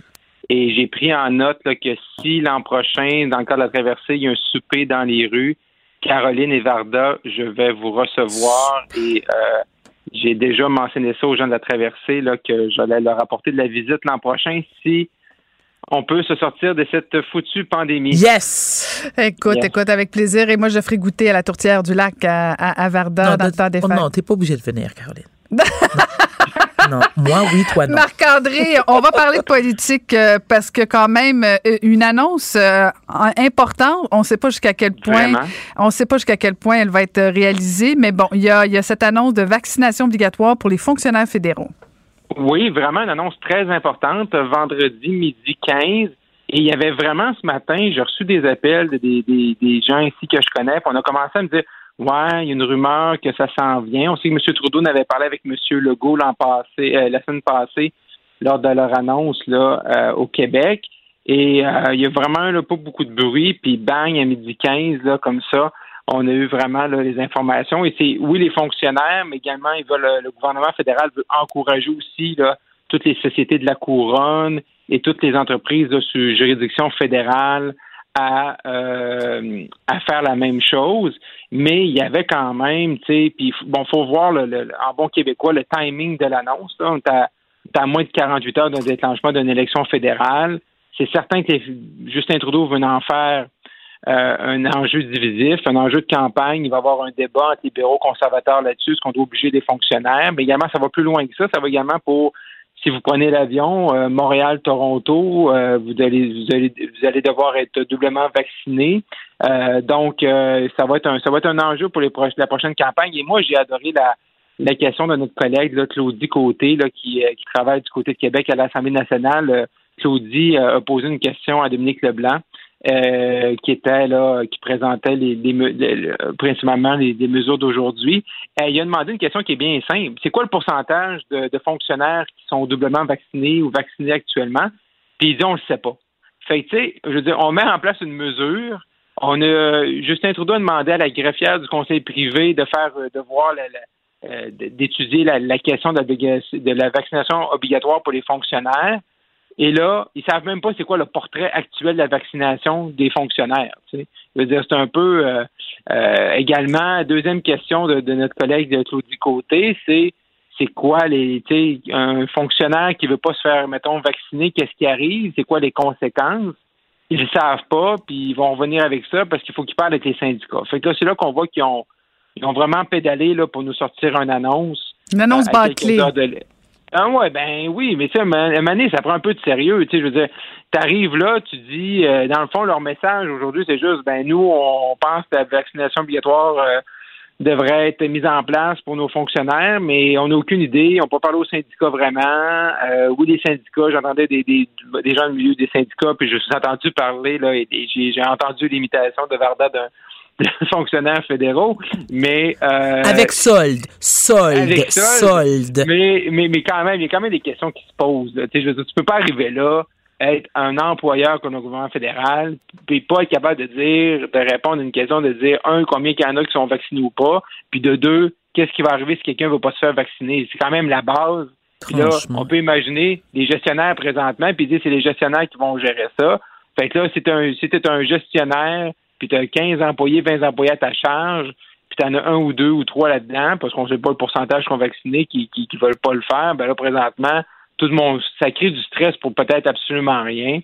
Euh, ou peut-être que, tu sais, ou peut-être les fonctionnaires sont vaccinés à, 90% ils vont l'être à 90% puis il y en a peut-être là-dedans 5% qui veulent pas l'être, mais un autre 5% qui peuvent pas pour des raisons médicales. Tu sais, fait à un moment donné, ça prend le portrait aussi. Tu sais, mm-hmm. tu peux pas faire une mesure tu sais, à un avec la pandémie, c'est comme si on fait des mesures pour faire des mesures sans regarder, OK, ça va-tu donner des résultats? Puis moi, quand t'es pas capable de répondre, capable de répondre à des petites questions, euh, des questions qui étaient, des, questions de nos collègues du côté étaient, étaient, étaient excellentes, mais elles étaient euh, simples et devraient faire partie de tout examen euh, proprement dit, préliminaire quand tu rends la vaccination obligatoire pour tes employés. Mais Marc-André, la, réalité, là, c'est que je, m'étonne que tout le monde tombe dans le piège. Je veux dire, c'est purement une annonce électorale. Ah c'est de l'opportunisme crasse. On le sait que euh, ça va plaire aux gens et de dire, ah, ah on, on, on, frappe encore sur les fonctionnaires. Un, c'est toujours mm-hmm. une cible facile en campagne électorale. Deux, on, va les obliger à se faire vacciner. Et Écoute, on n'a pas le chiffre de de, combien de personnes ne sont pas vaccinées. Mm. Peut-être, comme tu dis, c'est un faux débat, ou peut-être qu'effectivement, c'est une réalité, c'est important, mais, mais, mais en même temps, on le sait très bien que sur le plan légal, écoute, ça sera pas long qu'il y a des gens qui vont, euh, qui vont s'indigner puis qui vont dire ça n'a pas de bon sens au nom de la charte de ci, de ça. Euh, mais en même temps, là, on est en train de poser euh, le débat. J'ai hâte de voir la réaction des conservateurs. Je l'ai pas encore vu. Ben, ils ont déjà réagi. Ah oui? oui, ils ont, ils ont ça tout juste avant l'émission. Là, euh, ils étaient, euh, ils sont plus ou moins d'accord avec la proposition ben, du gouvernement Trudeau. Euh, donc vraiment, le, débat est parti. Puis ça va être c'est le, c'est le genre de débat. Puis as raison, Caroline, que M. Trudeau va avoir au déclenchement de la campagne. parce qu'il sait que dimanche, on va tous dire pourquoi on s'en va en élection, puis il veut sans doute que lundi, ben là, on soit rendu sur un débat, puis qu'on soit en train de dire, ben là, est-ce que ça prend des fonctionnaires vaccinés ou pas vaccinés, puis les gens qui prennent des avions, puis le passeport vaccinal euh, pan-canadien, puis ce genre, il, veut avoir ce genre de débat-là parce qu'il n'est pas prêt de parler de la reprise économique. Il veut surtout pas qu'on parle de ses déficits. Il veut surtout pas qu'on parle de sa gestion des, frontières qui était exécrable depuis le début de la pandémie. Fait qu'il est mieux qu'on. Puis il sait que, comme tu disais, c'est facile de frapper sur les fonctionnaires. Euh, puis les gens vont être, les gens vont être d'accord, de dire, OK, ben oui, les fonctionnaires, moi je suis pas un fonctionnaire, ils ont juste à être vaccinés, mais il y a des fonctionnaires là-dedans qui travaillent dans des laboratoires, ils sont deux, ou des gens qui, travaillent de la maison, est-ce qu'ils ont besoin qu'on qu'on parte dans une guerre de vaccination, tu sais? Peut-être que oui, peut-être que non, mais dressez-moi un portrait et puis donnez-moi dire, OK, cette mesure-là, vous nous aidez à faire X. Mais ça, ça je dois être euh, idéaliste parce que ça, peu importe le palier de gouvernement, on n'a jamais réussi à faire cette démonstration-là pour aucune mesure. Euh, pour les bonnes mesures ou comme peut-être les moins bonnes qu'on a qu'on a discuté au cours des presque des deux dernières années. Hmm. Et, justement, parlant d'élections fédérales, on l'a dit, euh, ça va être déclenché dimanche pour un scrutin le 20 septembre. On va voir euh, comment comment Justin Trudeau va réussir à convaincre la gouverneure générale. C'est le gros suspense. Est-ce mhm. qu'il va réussir à convaincre la gouverneure générale et quelle sera sa motivation pour dépenser plus de 610 millions pour s'acheter une belle majorité? Oui, ça va être l'élection la plus la plus dispendieuse qu'on va qu'on va que Justin Trudeau va nous offrir. Euh, j'ai des gens dans les dernières heures qui me disaient, puis me posaient la question, est-ce que tu penses que le gouverneur général pourrait dire non à Justin Trudeau? C'est bon. Euh, certaines personnes le souhaitent, peut-être. Mais non. Euh, moi, oui. Moi, je le souhaite. ça n'arrivera pas. Oui, oui. Mais je pense pas que ça va arriver. Je pense pas que Mary Simon, euh, nouvellement chez gouverneur général le dimanche matin. She could say no, but she won't. tu sais, on voit Justin Trudeau rentrer à Rideau Hall, finalement, c'est elle qui sort, elle dit non, ça va être non, il n'y aura pas d'élection, vous retourner chez vous. Quand les, les, les, candidats ont des pancartes ce matin, là. Ah, ça serait trop drôle, écoute. Je reprendrais foi, foi peut-être en la gouverneure générale qui, qui affirme son autorité, son leadership, qui disent à M. Trudeau non, retourne à la maison. Ouais, mais tu sais, la seule chose que moi j'ai dit à ces gens-là, c'est sur quel, sur quel, sur quel principe, quand on, a vu une élection présidentielle américaine, qu'on a vu des élections dans différentes provinces depuis le début de la pandémie, c'est un peu, euh, ça serait un peu difficile. Qu'on sait qu'il y a une élection municipale au Québec qui s'en vient. Euh, je veux dire. Euh, ben oui, mais les... non, non, non, non, non, non, non, non, non, non, monsieur, ah. monsieur Marc-André Leclerc, là, on a eu l'élection municipale, mais elle est à terme. L'élection fédérale n'est pas à terme. Il pourrait continuer deux ans. Il y a personne. Il pourrait. Il pourrait. Il pourrait. Il pourrait, la, beauté dans la loi qui a été votée, il devrait. dans la loi qui a été votée, c'est que euh, dans la loi qui a été votée, c'est que c'est oui, c'est à, date fixe, mais on laisse quand même la prérogative que tu peux quand même en déclencher une, surtout dans un gouvernement minoritaire. Fait oui, mais Marc-André, tu compares ça au municipal. Municipal sont, sont, rendus à terme. Justin Trudeau n'est pas à terme. Il n'a aucune raison. Moi, je parle, moi, moi, je parlais de tenir une élection, peu importe qu'elle soit à terme ou pas à terme, dans un contexte pandémique. Fait que j'essaie de trouver, voir un peu quel argumentaire qu'elle pourrait donner. Mais là, ça commence à aller dire, moi, je veux pas d'élection. Ben, elle peut pas prendre la pandémie parce qu'il y a eu 12 élections pendant la pandémie. C'est là que je compare ça à l'élection municipale. Bon. Là, c'est quoi son autre argument? C'est de dire qu'il n'est pas rendu à terme. Bon, M. Harper, en 2008, a déclenché une élection, il était minoritaire, il n'était pas rendu à terme non plus. Bon, fait, là, elle a, un précédent de, pas dans le temps de Mathusalem d'il y a quelques années. Fait là, elle est un peu, est un peu coincée. Fait que c'est pour ça qu'elle va dire oui, puis on va être en élection dimanche matin. Bon. Fait que ça, c'est dossier réglé. Là, on a vu les conservateurs ce matin et les gens qui veulent voir les affiches conservatrices, j'ai fait un texte sur sur le site du Journal de Montréal, Journal de Québec. J'ai eu ça ce matin en exclusivité. Fait que là, leurs affiches sont, euh, sont prêtes, les candidats sont prêts, les attendent juste de voir pour être certain de poser ça au bon moment pour pas se faire taper euh, euh, sur les doigts. Euh, sinon, on a appris hier du côté du NPD, Ruth Hélène Brosseau, hein, qu'on avait vu, qui avait été qui était élue dans la vague orange de Berthier Masquinongé. Elle, elle, elle a dit là, aux gens de TVA Mauricie qu'elle aurait des choses à dire bientôt. J'imagine qu'elle va y aller parce que si tu rien à dire, ben tu, tu restes, tu restes chez vous puis tu dis rien, mais si tu as des choses à dire, c'est pas vraiment parce que tu veux te, lancer. C'est quand même assez tranquille là, dans les dernières heures pour le Bloc québécois. Euh, sinon, les libéraux auraient leur candidate dans mon dans mon comté, au Lac-Saint-Jean, justement, dans le Lac-Saint-Jean. Marjolaine Etienne, qui avait déjà essayé d'être candidate en 2017 suite au départ de Denis Lebel. Elle avait perdu l'investiture contre Richard Hébert, qui était élu là, un court mandat parce qu'il a perdu contre Alexis Brunel-Duceppe en 2019. Euh, Donc, on sent que je sais aussi qu'il y a certains partis, les, les, chefs ont fait de la pratique de débat. Tu sais, je veux dire, euh, également, M. Trudeau doit pratiquer son discours de dimanche, puis comment il va nous convaincre. On a vu l'NPD hier, hein, M. Singh, qui nous a sorti une plateforme de. Ben, c'est pas sa plateforme, mais c'est sa plateforme, en tout cas 115 pages. Euh, il y a du contenu là-dedans avec plusieurs mesures malheureusement non chiffrées. Mais on, on est à l'aube et c'est pour euh, salutations à tous ceux et celles. Hein. Oui, il y a les candidats qui mettent la face sur le poteau, mais il y a tous le, ceux pour qui j'ai beaucoup de reconnaissance, tous les employés politiques, tous les, bénévoles, euh, donc qui vont, euh, beaucoup de gens qui vont comme ça, qui vont se, qui vont, qui vont dire un petit bonjour à leur famille, qui ne verront pas leur famille jusqu'au jusqu'au jusqu'au 20 septembre. Marc-André? sacrifice pour le mieux du, du pays. Et là, Marc-André, bah, j'ai fait, j'ai été faire une petite recherche sur Madame Étienne parce que je croyais qu'elle était d'origine haïtienne, mais non, pas du tout. Par contre, c'est la première candidate historique, euh, puisqu'elle serait la première femme inoue de la communauté autochtone de mm Voilà. C'est juste à côté. Ouais, Mastoyache, c'est la communauté autochtone juste entre Robertval et euh, et Saint-Prime. Euh, oui, non. Donc, euh, oui, elle a également elle a travaillé là, sur la scène internationale représentant également sa communauté. Fait que ça va être très intéressant de, de la voir là, évoluer là, dans le contexte qu'on connaît actuellement là, avec tous les efforts de réconciliation mis de l'avant par, par, le gouvernement libéral. Hmm. Excellent. Ben, ça va être euh, avec plaisir qu'on va suivre cette campagne électorale inutile, futile et euh, complètement irresponsable et j'en passe parce que je manque de qualificatifs, mais j'ai plein de qualificatifs pour te remercier, ah, Marc-André. Merci, pour ce bel Vraiment, été. Bel été en ta compagnie, Marc-André. Merci à vous. C'était un été, une belle saison estivale. On a, vu, on a vécu l'arrivée d'un nouvel gouverneur général. On a même vu un député provincial hein, qui a fait annuler un, un billet de loterie. Donc, on a vécu plein de belles choses ensemble. Euh, au début, comme euh, dit euh, une chronique à tous les jours, parler politique cet été. Avec ben, Varda Étienne. avec Varda. Mais grâce à vous, j'ai beaucoup, mes chers amis, grâce à vous, j'ai beaucoup appris et je vous en remercie.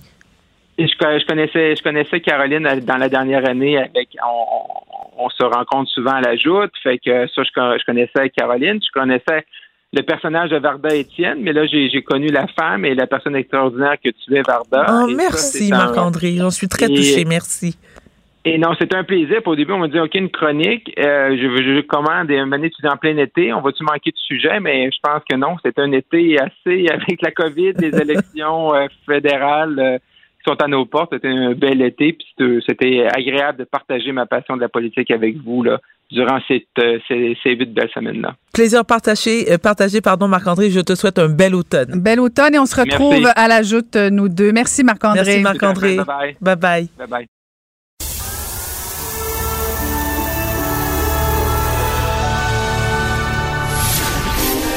Sortez votre popcorn.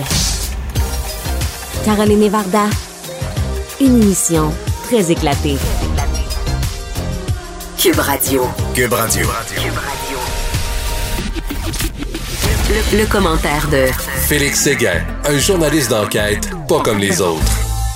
Ah, mon cher Félix Séguin. C'est à ton tour. C'est à ton tour. de, vous laisser parler d'amour. Ah, de nous laisser. Ben oui, ben oui. Bonjour, Félix. Bonjour, Félix. Mais attends, Je, lui lançais des fleurs. Ah, m'a pas laissé le terminer. Alors, je le, ferai, je le ferai à la fin de, sa chronique. Bon, alors, Félix, naturellement, c'est pas parce que c'est la dernière fois que nous allons euh, nous entretenir ensemble que l'actualité, euh, c'est-à-dire que les, les, les, mauvaises nouvelles ne cessent pas. Hein, Donc, là, tu vas nous parler d'une histoire de profiteur enrageante. Que se passe-t-il, Félix? Non, je, et puis c'est, je suis un peu désolé parce que pour euh, pour euh, ce, ce, ce, dernier passage euh, avec vous, je, je, je suis franchement, moi j'ai l'indignation assez facile sur plusieurs grands principes dans la vie et c'est probablement ce qui me ce qui me, ce qui me fâche le plus, c'est les inégalités, mais mais plus de manière plus pointue ceux qui qui profitent des chances qu'on pourrait donner aux autres alors qu'ils n'ont pas droit.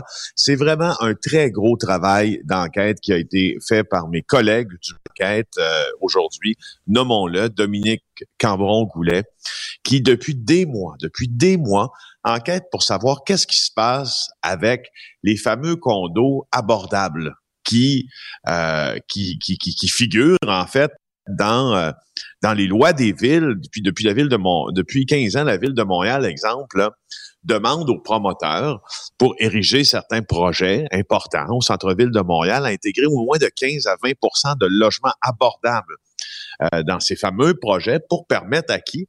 Aux personnes moins bien nanties d'accéder à la propriété.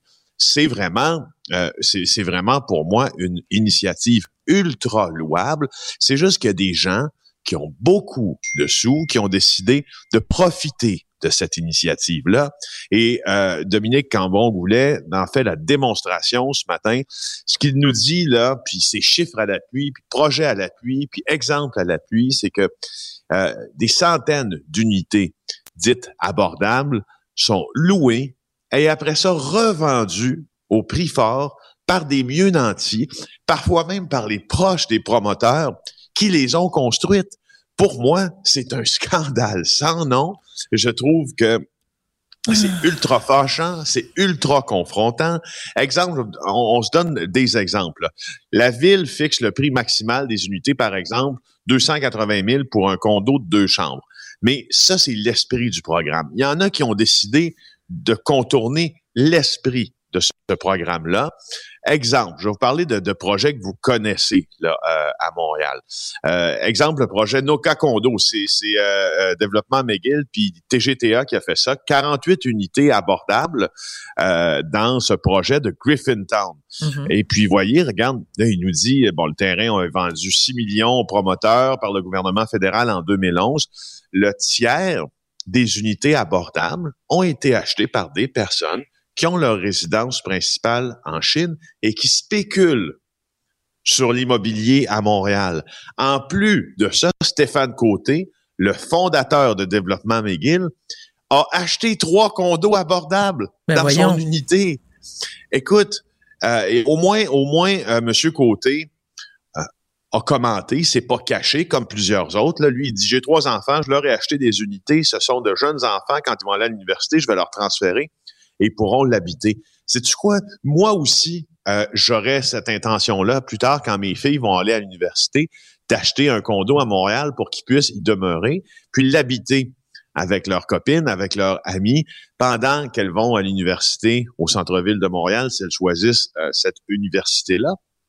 Sauf que j'aurais quand même, quand, quand, je, quand je serais en train de, de je, sais, je me dirais, OK, mais j'ai-tu droit à ça, moi? C'est-tu pour moi?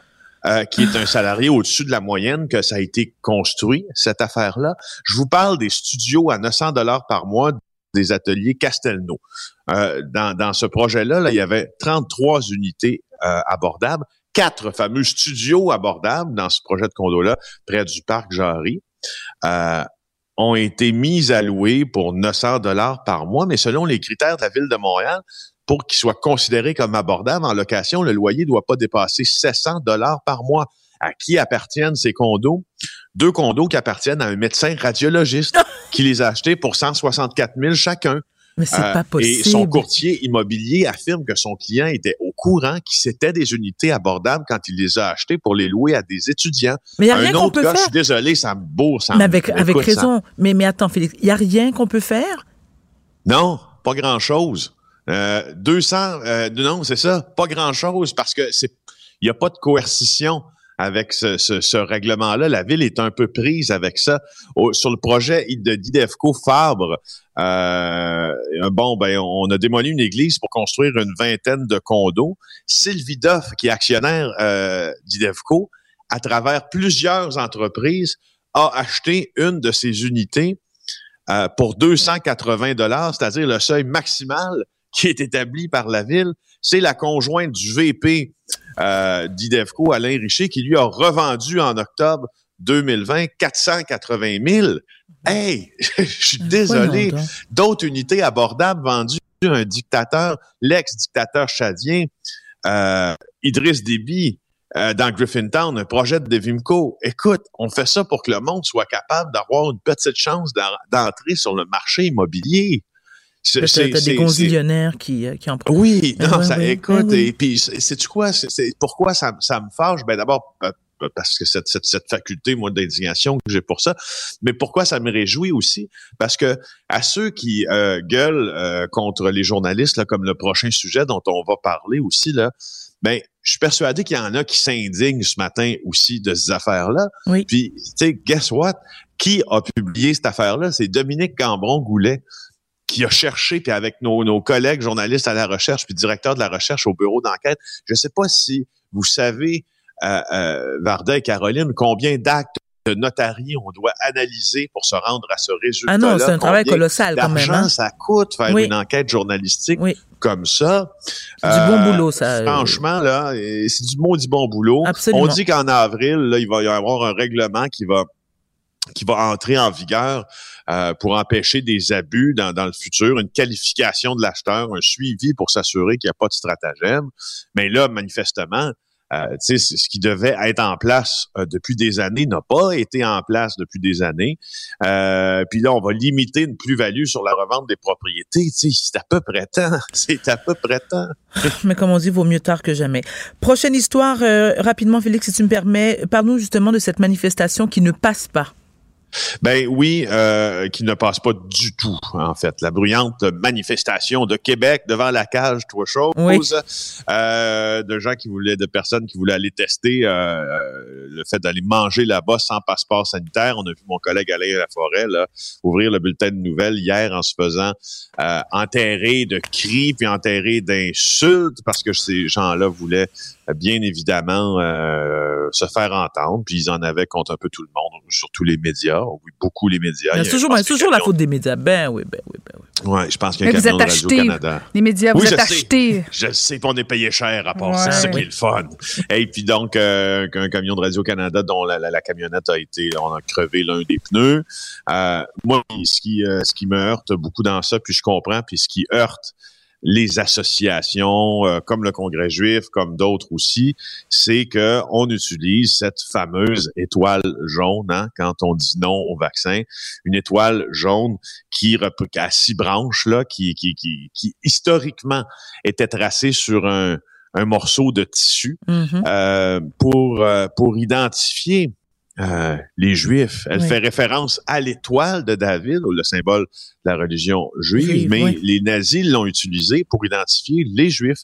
Euh, donc, ça facilitait pour eux, pour les, les- les nazis, les exactions. Ça facilitait la discrimination. Euh, C'était obligatoire pour les Juifs âgés de plus de six ans. C'est- Ça a été appliqué en Pologne à partir de 1939, puis étendu dans tous les pays sous contrôle nazi en 1942. Si vous visitez le musée de l'Holocauste à Montréal, il y en a d'ailleurs quelques exemples, dont, dont, dont, dont, l'exemple du badge de George Herman, qui lui euh, et son frère, là, sont, les deux sont immigrés, ont immigré plutôt euh, au Canada. Euh, après avoir euh, été déportés à Auschwitz, Birkenau, et quand, quand moi quand je lis ces histoires-là et quand je vois 50 euh, taupins devant la cage au sport, qui veulent aller manger, puis qui portent l'étoile, je suis encore une fois indigné. Je suis renversé devant Gang de de- Taouins. tant, de simpli- tant de simplicité dans la tête. Des Taouins, n'ayons pas peur des- des mots, des Taouins, des Taouins, Ah, des boy, Taouins. ah, boy. Fait que c'est ça. Je suis pas content, puis je suis pas content de vous laisser non plus. C'était vraiment un beau moment qu'on a eu ensemble. Mais c'est ce que Euh, j'allais je te vous en dire. remercie. euh, Ben, merci à toi, nous qui Félix, te- voyons. nous- exactement. C'est nous qui te remercions pour ce bel été passé en ta compagnie et en espérant te retrouver bientôt. Merci pour ton excellent boulot, c'est Félix Séguin. Et je te souhaite un très bel automne, cher Félix. Parfait. Ben, merci beaucoup. Souhaitez-moi beaucoup de scoop, puis ça va aller. On Oui. t'en souhaite plein. Merci. Merci, Félix. Merci, Pour une Félix. écoute en tout temps, ce commentaire de Félix Séguin est maintenant disponible dans la section balado de l'application et du site cube.radio. Tout comme sa série balado Narcos PQ, qui dresse un portrait de l'industrie criminelle à travers des entrevues avec de vrais narcotrafiquants. Cube Radio. Pour parler avec Caroline Saint-Hilaire et Varda Étienne, studio à commercial cube.radio ou 1-877-827-2346, 187 Cube Radio. Varda, Justin Trudeau nous avait promis qu'il n'y aurait pas d'élection, mais, mais ça a l'air, ça a l'air. Ça a l'air, ça a l'air. Ça a l'air qu'il va en avoir, donc ça devrait être déclenché dimanche. T'es On va aller en hein? parler. Pardon? T'es contente, hein? Euh, oui et non. Oui, parce que j'aime les élections. Non, parce que c'est inutile.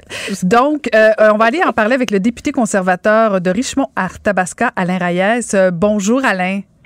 Bonjour. Comment ça va?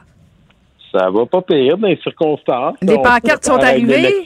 Les pancartes Oui, sont les- arrivées? Les pancartes sont arrivées, le véhicule est lettré, euh, l'équipe est en train de se mettre en place, puis on va devoir aller faire campagne en plein été alors que les gens, ça ne leur tente pas, ils ne comprennent pas pourquoi on va dépenser 612 millions en ce moment. Puis de l'autre côté, comme je dis aux gens, ben, ce sera votre opportunité de passer votre message et euh, de dire non, on n'est pas niaiseux, puis on n'est pas dupe, puis euh, Justin Trudeau, euh, tu fais ça juste pour tes intérêts personnels et on, on va te passer un message à partir de là. Donc, il reste à espérer euh, que ça va se réaliser, puis nous, à leur proposer une alternative euh, avec laquelle ils vont pouvoir se reconnaître. Écoute, une question, puis il a tout répondu à, à l'ensemble de l'œuvre. Mais Alain, on va commencer avant de, de.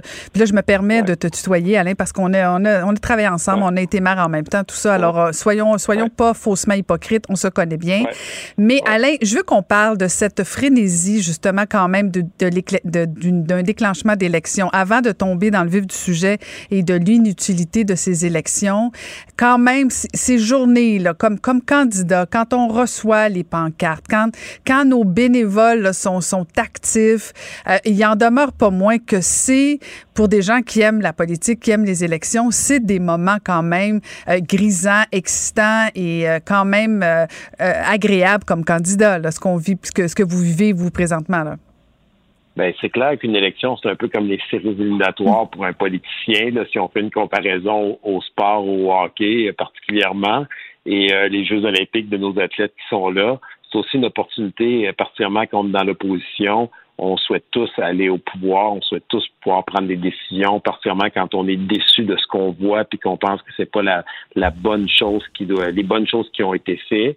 Donc, ça va être une opportunité euh, de, repasser le message. Puis en même temps, je vous dirais, moi, à titre plus personnel, ça fait en sorte qu'on va revalider si les gens ont toujours confiance en nous, s'ils voient encore en nous la bonne personne pour les représenter. Parce que beaucoup de citoyens dans les circonscriptions, particulièrement comme la mienne en région, il y a un contact plus peut-être près des gens euh, que nous avons, qui fait en sorte qu'on a développé une complicité avec qui on, on parle. Et donc, ces gens-là vont voter peut-être plus pour le député, certains vont voter plus pour le chef, pour le parti, pour le programme. Donc, ça permet, nous, de notre côté, d'aller valider ça. Puis, sincèrement, moi, j'ai trouvé ça très dur, la pandémie, pendant un an et demi seul chez moi, euh, dans le virtuel. Donc, là, on sent qu'il y a comme une vie qui reprend. Hier, j'étais me promener dans un parc, rencontrer des gens. Euh, on sent que les gens veulent retourner à ce qu'ils connaissaient auparavant. Donc, ça va être une opportunité de reconnecter aussi avec les gens. Donc, oui, de cette façon-là, je dirais, je, me sens en forme, j'ai encore le goût de servir les citoyens de ma circonscription. Donc, je vais avec le sourire et très serein en ce moment. C'est peut-être l'élection où je me sens le plus serein personnellement. Ah oui, c'est intéressant. Euh, Alain, tu parlais des gens que tu rencontrais sur le terrain. Euh, Qu'est-ce qu'on te dit exactement sur euh, ces élections, sur le déclenchement d'une élection? Puis au-delà, au-delà, bien sûr, de, de ça n'a pas de bon sens, tout ça, est-ce que quand même les gens ont envie de dire, ben on va envoyer un message, on est mobilisé, on est motivé, ou si au contraire, on est complètement blasé?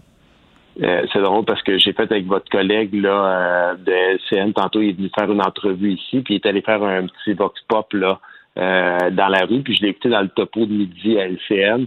Puis ce que les gens disaient, puis souvent on a l'impression quand ils font ça, ils essaient d'avoir un côté de chaque les gens qui sont pour, contre d'un parti versus un autre. Et là, c'était unanime, tous ceux et celles, les 4-5 qui ont passé. C'est ce que moi, je sens sur le terrain quand je vais au restaurant où les gens m'accostent, ainsi de suite, à l'épicerie. C'est ou bien ils sont frustrés du gouvernement actuel de Justin Trudeau, que ce soit la PCU qui continue, la pénurie de main-d'œuvre, les enjeux d'immigration, de frontières, les déficits, l'histoire de d'éthique et de, de conflit d'intérêt qu'il y a eu, les gens qui suivent ça un peu plus au quotidien. Puis il y a les autres qui disent euh, pourquoi une élection, on on l'a pas vu venir, on comprend pas. Les gens, regardez les Jeux olympiques il y a une semaine et demie de ça, devant la télévision, euh, il est en vacances l'été, les familles commencent à préparer la rentrée scolaire. Ceux qui ont des enfants, c'est le temps où on va acheter des souliers, les vêtements, les, les articles scolaires. D'autres sont retournés au boulot, il fait encore beau à l'extérieur. Donc, euh, les gens ne comprennent pas. Puis là, ils disent encore 612 millions. C'est le chiffre qui a été annoncé que ça va coûter. Euh, on fait quoi là? Cet argent-là aurait pu servir à plein d'autres choses pour la relance économique, pour aider des organismes. Donc, les gens ne comprennent pas. Puis j'ai le sentiment, comme je l'ai entendu dans le petit Vox Pop, que certains vont vouloir faire payer au gouvernement. Ça ne durera pas juste deux, trois jours comme d'habitude après le déclenchement. Mm. Euh, dire, Caroline, tu en as fait des, des élections, tu as suivi la politique. Dans un gouvernement minoritaire, ceux qui déclenchent les élections, c'est les partis d'opposition. Mm -hmm, c'est pas le gouvernement. Là. Puis là, on est comme dans quelque chose qui est complètement à l'envers. Ça démontre que c'est. Puis là, en même temps que la nouvelle a sorti, officiellement, on avait la, la représentante en chef de Santé Canada qui disait qu'on était rentré dans la quatrième vague Mhm. à cause du variant Delta. Fait, comment on justifie aux gens qu'on a des mesures sanitaires, on parle du passeport qui fait un peu scandale et qui fait en sorte que ça crée des divisions du passeport vaccinal, puis puis que l'autre bord, on dit aux gens, on va, on va aller en élection alors que le Parlement, en vous et moi, ça n'a pas empêché Justin Trudeau de passer ses mesures d'aide, même si on n'était pas nécessairement d'accord avec tout il, nous mettait le couteau en dessous, de la, gorge, puis on n'avait pas le choix d'avancer en pleine pandémie. Là. Mm-hmm. Euh, puis en même temps, euh, euh, Alain, il y a quand même, quand on regarde les sondages, Justin Trudeau est quand même celui qui est le plus, plus favorisé dans la course. Monsieur O'Toole est quand même loin, autant au niveau de la notoriété au Québec, mais, mais même au niveau de l'adhésion. C'est probablement ce qui motive Justin Trudeau. Est-ce que tu penses que la prochaine campagne va permettre à Monsieur O'Toole un, de se faire connaître et apprécier, euh, parce que c'est probablement le défi, notamment, restons juste au Québec, là, pour les conservateurs du Québec, c'est de faire, euh, c'est de faire accepter votre chef et de, de le faire découvrir et aimer. Ouais. La première des choses, Justin Trudeau, la seule raison pour il va en élection, il n'y a personne qui est dupe. Là, je pense qu'il n'y a pas une analyse politique qui ne va pas dans le jeu. C'est qu'il cherche une majorité. Il ne fait pas pour le bien du pays, il fait pour son bien personnel et de son gouvernement.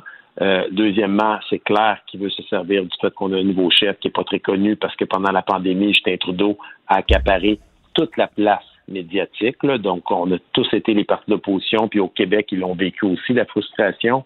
Les autres partis d'opposition face au gouvernement de la CAQ de François Legault, ça a été extrêmement difficile pour nous de se faire connaître. De l'autre côté, euh, si je regarde ça positivement, puis je suis quelqu'un qui est très positif de nature, euh, ça va être une, les gens vont s'intéresser à la campagne une fois qu'elle va être déclenchée, dès qu'on va approcher des débats, de la publicité, il va en avoir. Ce sera une opportunité pour nous de se faire connaître.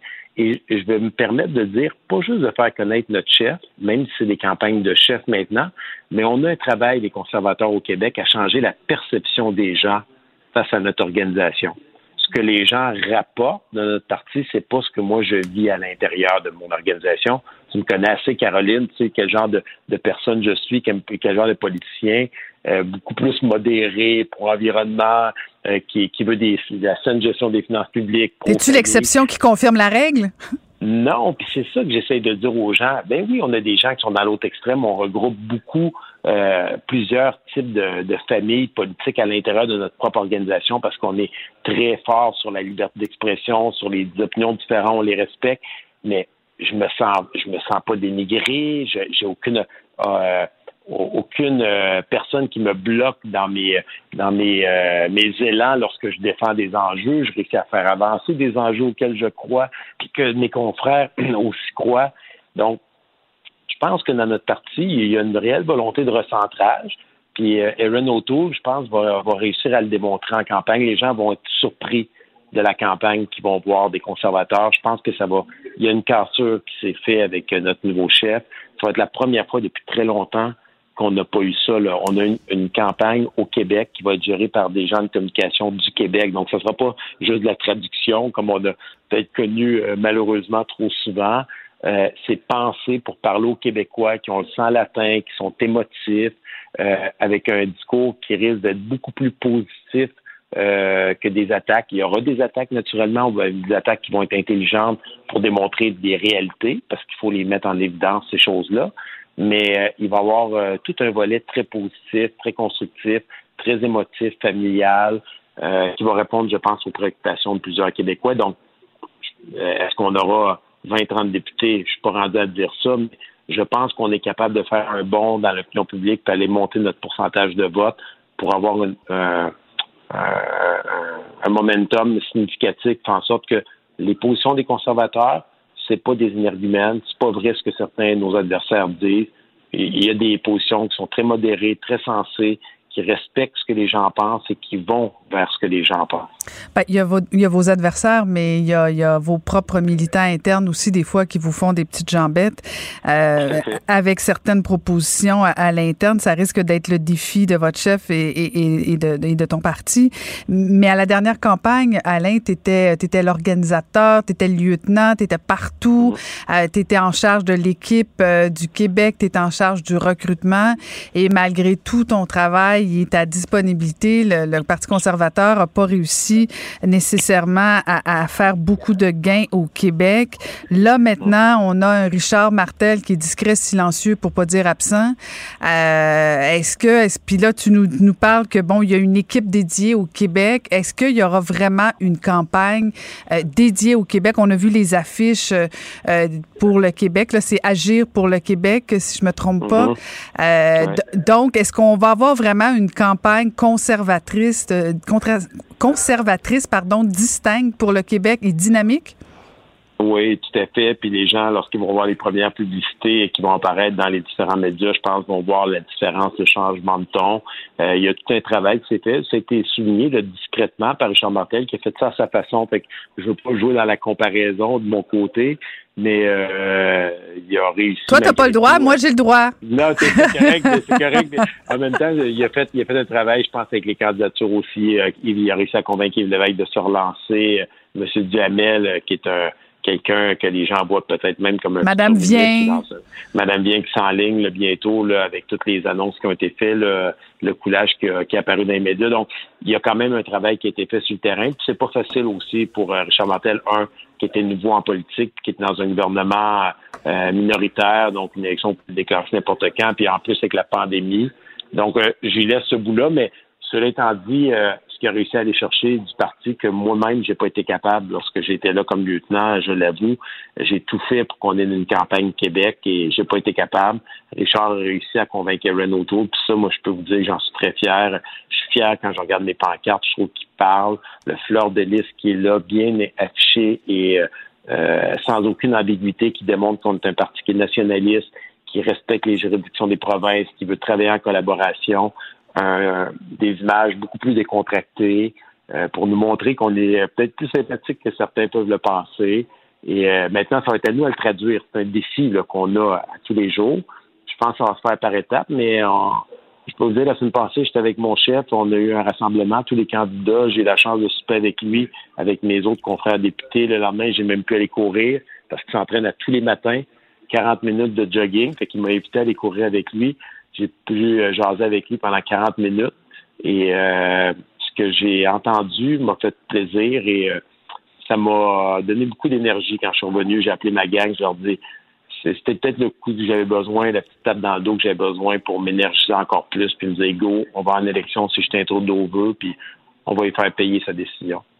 Et, est-ce qu'il y aura d'autres candidatures vedettes? On a parlé de, Dominique Vien. Est-ce est-ce qu'on peut s'attendre à d'autres gros noms? Je- si c'est le cas, je l'espère, mais je suis vraiment pas dans le secret des dieux pour ça. Je me suis tenu loin. J'ai pas voulu jouer à la belle-mère. euh, J'ai voulu faire à ma façon. Ou au euh, beau-père, au beau-père. Le au beau-père aussi ouais, peuvent être chiants. Il n'y a pas juste les belles-mères, hein? c'est vraiment une expression tout à fait bien placé. mais C'est vraiment une expression qui est. Qui me fatigue, plate, moi, qui me fatigue. C'est toujours les belles-mères qui sont pas fines, mais il y a des beaux-pères qui sont chiants aussi, hein? Puis là, ma belle-mère vient passer le week-end dans le. T'es mieux d'être fin. Dans mon coin, j'ai pas le choix d'être fin si elle écoute l'entrevue.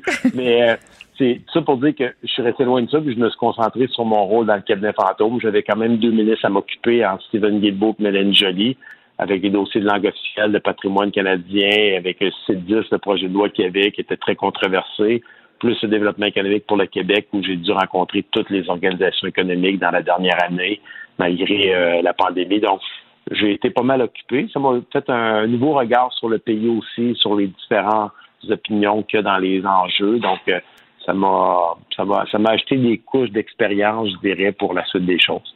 Ben, on va te souhaiter belle campagne électorale. Euh, Alain, merci euh, de, de, de t'être rendu disponible pour nous parler à Varda et moi. Bonne campagne électorale.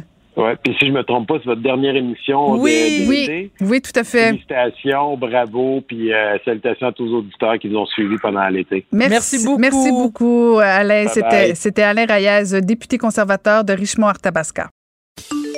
Pour parler avec Caroline Saint-Hilaire et Varda Étienne, studio à commercial cube.radio ou 1-877-827-2346, 187 Cube Radio. Merci. Mais non, merci. Caroline, je vais te parler d'une nouvelle que je considère en étant une excellente. C'est une mère de Saint-Jérôme qui a insulté une autre mère d'origine marocaine en lui disant notamment On est au Québec, site, on ne frappe pas ses enfants. Et cette mère a été condamnée à dédommager la défendresse pour ses propos discriminatoires. Cette histoire-là a été, euh, s'est passée en octobre 2018. France Martin déposait ses enfants à l'école sans frontières de Saint-Jérôme au même moment qu'une autre mère qui se trouvait à bord d'une mini-fourgonnette. Dans le véhicule, il y a eu une dispute qui a éclaté entre les deux enfants et l'un des deux avait lancé ses céréales sur sa sœur. Alors que la mère d'origine marocaine intervenait auprès de sa progéniture en balayant de la main les céréales, une fois sortie du véhicule, France Martin a plutôt prétendu qu'elle avait donné un coup de poing au ventre de son garçon en plus de la gifler, en plus de le gifler. On est, au, on est au Québec ici, on ne, on ne frappe pas ses enfants. Je vais appeler la DPJ, a dit Mme Martin en interpellant l'autre mère. Incapable de s'expliquer sur le moment, puisque Francis, euh, France Martin pardon, est immédiatement partie, la mère interpellée s'est présentée à l'école à la sortie des classes pour parler avec Mme Martin. Refusant de discuter, cette dernière ajoute plutôt devant témoins Cette madame pense qu'elle est chez elle et frappe ses enfants. Une semaine plus tard, la mère d'origine marocaine a reçu un appel de la DPJ, mais le dossier a rapidement été fermé. Estimant avoir été victime de discrimination basée sur l'origine ethnique, la femme a déposé une plainte civile de 18 900 dollars contre Mme Martin en vertu de la Charte des droits et libertés. Pardon. Pour sa défense, Mme Martin a dit d'avoir agi sans égard à l'origine ethnique, mais plutôt en raison du sérieux de la situation et la détresse qu'elle dit avoir perçue dans les yeux du garçon. Parce qu'elle a perçu une détresse, je comprends. La décision, dans, dans, sa, dans sa décision pardon, du mois de juillet, la juge Joanne Gagnon a cependant estimé que la version de la défendresse était peu crédible et qu'elle ne tient pas la route. Référer aux lois du Québec et laisser sous-entendre que Madame n'était pas chez elle au Québec, c'était empreint de mépris irrespectueux, blessant, humiliant et dégradant, a tranché la juge. Estimant que la demanderesse s'est véritablement sentie insultée et humiliée en plus de vivre une période de stress, le tribunal a exigé que Mme Martin verse 7500 dollars à la famille d'origine marocaine. Et à cela, je dis bravo parce que la question qu'il faut se demander, est-ce que cette dame, Mme France Martin, aurait-elle, est-ce qu'elle aurait réagi de la même façon si la dame d'origine marocaine, on n'a pas, on n'a pas son nom, hein, avait été une caucasienne québécoise? Sais, Caroline, moi, je ne crie pas facilement au racisme.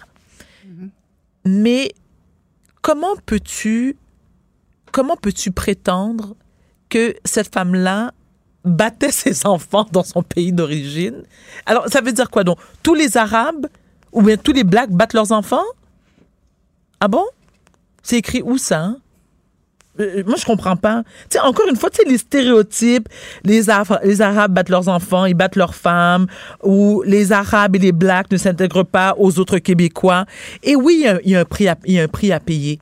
Il faut à un moment donné arrêter les clichés, arrêter les stéréotypes on, on, veut, on, on, prône le vivre ensemble et il y a certains propos, des commentaires que moi je juge racistes et, et clairement la juge, la juge est d'accord. On doit payer le prix pour ça. On ne peut pas dire n'importe quoi. On ne peut pas, je veux dire, comment peut-tu prétendre que telle culture égale tel comportement?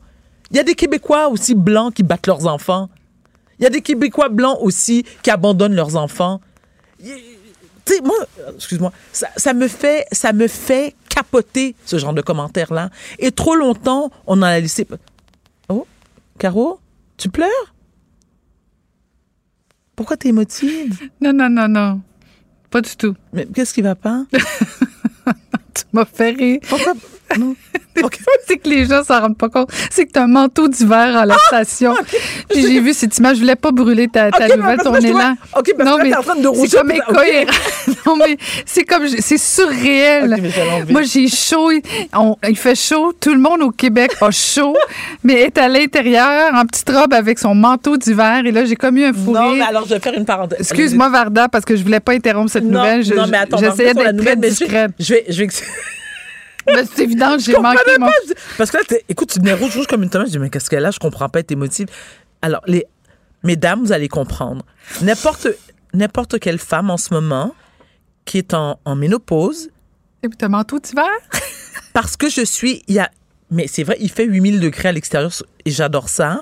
Mais lorsqu'on est en ménopause, il y a des moments où on a hyper chaud et dans la prochaine minute, on a hyper froid. Et visiblement, je suis dans un moment où est-ce que j'ai hyper froid. Donc, j'ai un manteau d'hiver de cube pour m'apprêter.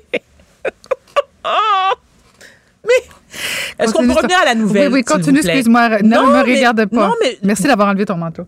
je vais le rebaisser, ça sera pas long, mais non, mais tu vois, ça, ça m'enrage moi ce genre de commentaires là. Ouais, et je, je, raison. je salue, je salue la décision de, de la juge. Attends, je, je- vais remettre mes lunettes. De, de la juge. Attends, attends, attends, Madame. euh, attends, attends, attends. Ah, Tu vois, tu, tu m'as. La juge Joanne Gagnon. Je salue la décision de, la juge Gagnon et j'espère que ça va justement euh, faire en sorte que certaines personnes qui tiennent ce, ce genre de discours, qui euh, se permettent de tels propos euh, racistes, gratuits, que, qui n'ont plus sa place dans notre société. Caroline, qu'est-ce que tu en penses? Arrête de... Mais arrête de... Caroline, arrête, là, ça fait 10 minutes que j'ai enlevé le manteau.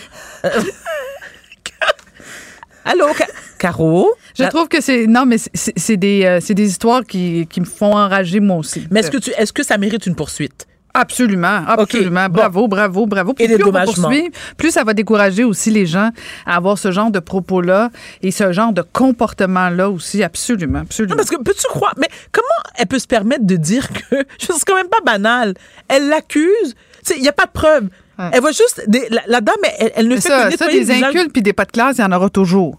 Des Mais, mais c'est ça. Oui, mais c'est ça. Mais en même temps, faut être conscient que notre parole euh, a une portée et euh, donc il peut y avoir des conséquences. Et à un moment donné, assume, euh, assume ce que tu dis puis tu payes le prix. Et puis, tu sais quoi?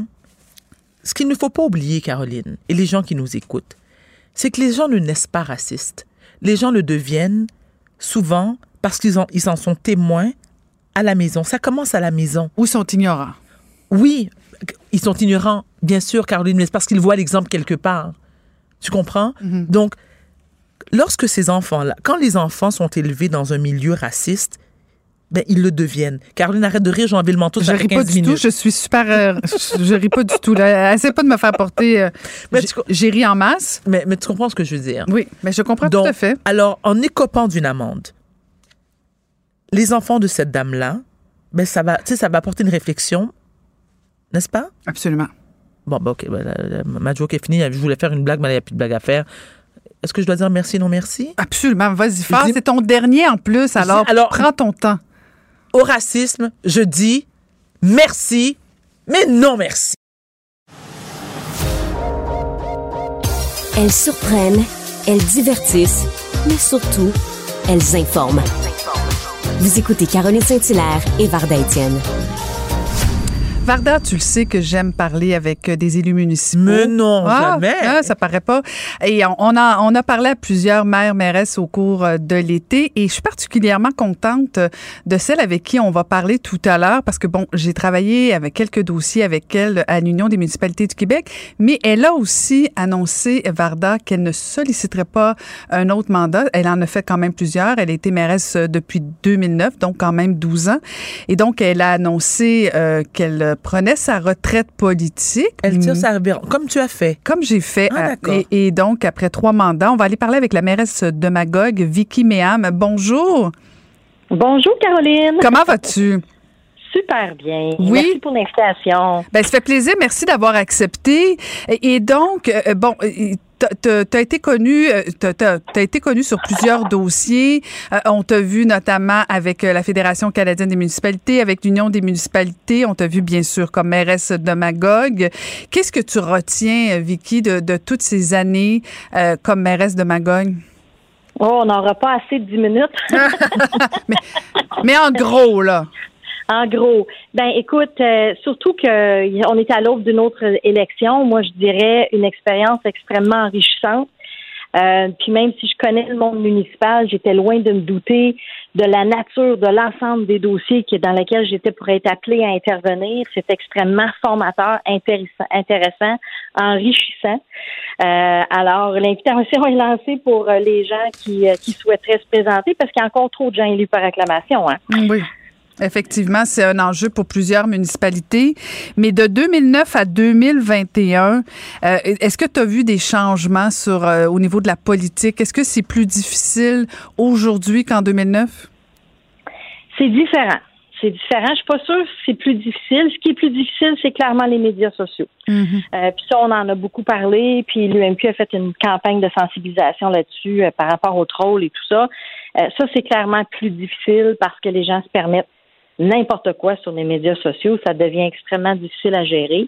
Euh, mais autrefois, c'était autre chose quand même. Moi, je me rappelle ma première pa- campagne électorale, porte à porte, j'ai un monsieur qui m'a dit de retourner à mes chaudrons puis m'a claqué à la porte au nez. Me fait plus dire ça en 2021. tu sais. Fait que il y a des choses qui ont évolué dans le bon sens. Mais les médias sociaux, il y a clairement là un enjeu important, puis qui fait que c'est moins attrayant aussi euh, pour les gens qui souhaiteraient s'investir en politique. Tu as fait un livre qui s'appelle Déployons nos ailes. Est-ce que c'est moins attirant pour les femmes, la politique municipale? Clairement. Clairement, c'est encore moins attirant pour les femmes pour toutes sortes de raisons. Euh, J'en parle dans mon livre. Il y a des raisons qui semblent très clichés puis dont j'aurais espéré ne pas être obligée de couvrir ces thématiques-là, comme la conciliation travail-famille. Je me dis en 2021, je devrais plus être obligée de parler de ça. Mais c'est encore un enjeu, euh, la charge mentale, etc. Mais, mais comme je vous disais aussi, tous les nouveaux enjeux qui arrivent, euh, euh, entre autres avec les médias sociaux, tout ça, c'est prouvé. Les femmes sont beaucoup plus de propos violents, haineux, agressifs. Alors, c'est clairement plus difficile encore euh, pour les femmes, malheureusement. Qu'est-ce qu'on peut faire pour changer ça? Ben, écoute, faut travailler à plusieurs niveaux. D'abord, faut accompagner ces femmes-là. Moi, j'ai la chance en ce moment, je mentor trois candidates à la mairie dans trois villes différentes. je, je vis un trip extraordinaire. Alors, il faut les accompagner, euh, euh, les encourager, les former, mais aussi, moi, je pense que du côté, par exemple, des médias euh, sociaux, euh, il y a moyen de, de, de, de contrôler ça comme élu, mais aussi, je pense que ça va prendre une législation. On va falloir intervenir. Là. Ça n'a pas de bon sens ce qui se passe sur les médias sociaux. Je- puis, puis des campagnes comme l'UMQ fait, comme la Fédération canadienne fait, comme le travail que j'ai fait en Tunisie pour les femmes élues en Tunisie. Alors, euh, je pense que c'est une responsabilité partagée de, de tous les ordres de gouvernement, puis il y a des élus qui sont en place, d'aller recruter puis de susciter des, des candidatures de femmes, mais de jeunes aussi. Mhm. Oui, parce qu'effectivement, on a vu que l'Union des municipalités euh, avait lancé aussi une campagne pour inciter plus les jeunes à s'engager en politique municipale. Puis en même temps, euh, c'est pas évident là, parce que la politique municipale, on a encore à tort souvent l'impression euh, que ça intéresse juste juste ceux qui payent des taxes municipales. C'est pas toujours évident pour un jeune ou une jeune de, saisir comment comment il peut s'intéresser à, la politique municipale. Qu'est-ce que tu dirais à un jeune qui, qui devrait s'intéresser à la politique municipale? En quoi ça le concerne? Ben, ça, c'est intéressant parce qu'on a vu, entre autres, là, avec tout le mouvement au niveau de l'environnement, comment les jeunes s'investissent. Je pense qu'il y a comme une prise en, compte, euh, une prise de conscience, je dirais, des jeunes que une municipalité, ça touche ton milieu de vie. Ça touche ta qualité de vie. Donc, si tu veux un milieu de vie qui te ressemble, qui répond à tes besoins, tes aspirations, tes attentes, ben il faut que tu t'investisses. C'était la même raison pourquoi que on disait il y a plusieurs années, il faut que les femmes investissent les lieux de pouvoir. Si c'est toutes des messieurs à tête grise, puis excusez-moi de caricaturer, qui prennent des décisions, ben ça peut pas répondre aux besoins de l'ensemble de la population. Ça prend une diversité autour de la table. Fait que moi, je pense que ça, c'est une des choses. Puis nous, on a créé à la ville de Magog aussi une commission jeunesse. Euh, où on va chercher des jeunes là, euh, de la fin du secondaire, puis on les invite dans des débats, puis on les fait prendre position sur des dossiers, puis ils réalisent à quel point les décisions municipales ont un impact réel sur leur vie. tu sais. Mhm. M- Vicky, quand tu as annoncé que tu ne te représenterais pas, tu as aussi dit qu'idéalement, euh, les élus devraient pas trop coller. Est-ce qu'on devrait légiférer, selon toi, sur euh, le nombre de, de, de mandats qu'un élu municipal ou même euh, euh, québécois ou fédéral devrait rester en poste? Est-ce qu'on devrait limiter les mandats? Oh, quel débat intéressant. J'ai déjà participé à un atelier là-dessus avec Mme Quinlan de Bromont à l'époque, puis elle était contre, puis moi j'étais pour. Alors, je te dirais, alors, je dirais fondamentalement, moi je serais pas contre légiférer pour limiter particulièrement la mairie le nombre de mandats. Cela dit, il y a eu des exceptions de gens extraordinaires qui ont fait plus, plus que plus que deux puis trois mandats. Après ça, la question se pose, c'est-tu deux ou trois mandats? Puis est-ce que huit ans, par exemple, deux mandats, c'est assez pour faire ce qu'on a à faire dans la municipalité? Parce qu'on sait, le premier mandat, on le passe beaucoup dans les dossiers de l'ancienne administration. Mais, mais c'est une opinion bien personnelle que je donne là. Moi, je serais pas contre de légiférer pour limiter le, le nombre de mandats, mais en même temps, ça va en compte de l'autonomie municipale dont on on Mm. se, se préoccupe. Hein? Fait a comme, c'est comme un couteau à deux tranchants. Alors, qu'est-ce qui t'attend euh, demain matin après l'élection, après, après ton mandat à la mairie? Est-ce que est-ce qu'il y a un saut au fédéral, au provincial? Euh, qu'est-ce, qu'est-ce qui attend euh, Vicky Méham? Ben écoute, je vais prendre un petit break. Euh, j'ai décliné l'invitation pour le fédéral parce qu'il déclenche là, là. et, euh, et je veux pouvoir terminer mon mandat. Euh, puis je, je vais prendre un, un petit break, promouvoir mon livre euh, et puis euh, peut-être le provincial en 2022. Euh, mais c'est clair que je vais rester dans le giron politique. J'aime la politique. Hmm, donc, on va entendre parler encore de toi dans un avenir rapproché. Oui, certainement. Ben, merci beaucoup d'avoir pris le temps de nous parler. Bonne fin de mandat et bonne, bonne continuité. Merci beaucoup pour l'invitation. Puis si vous pouvez partager le site web pour commander mon livre, ça me ferait plaisir. Je remets 10 par livre vendu au Centre des femmes. Merci beaucoup. Euh, C'était Vicky Méham, mairesse de Magog. Du front, des idées, du cran. Caroline Saint-Hilaire et Varda Étienne. Dans ma demeure, bienvenue à mes amis.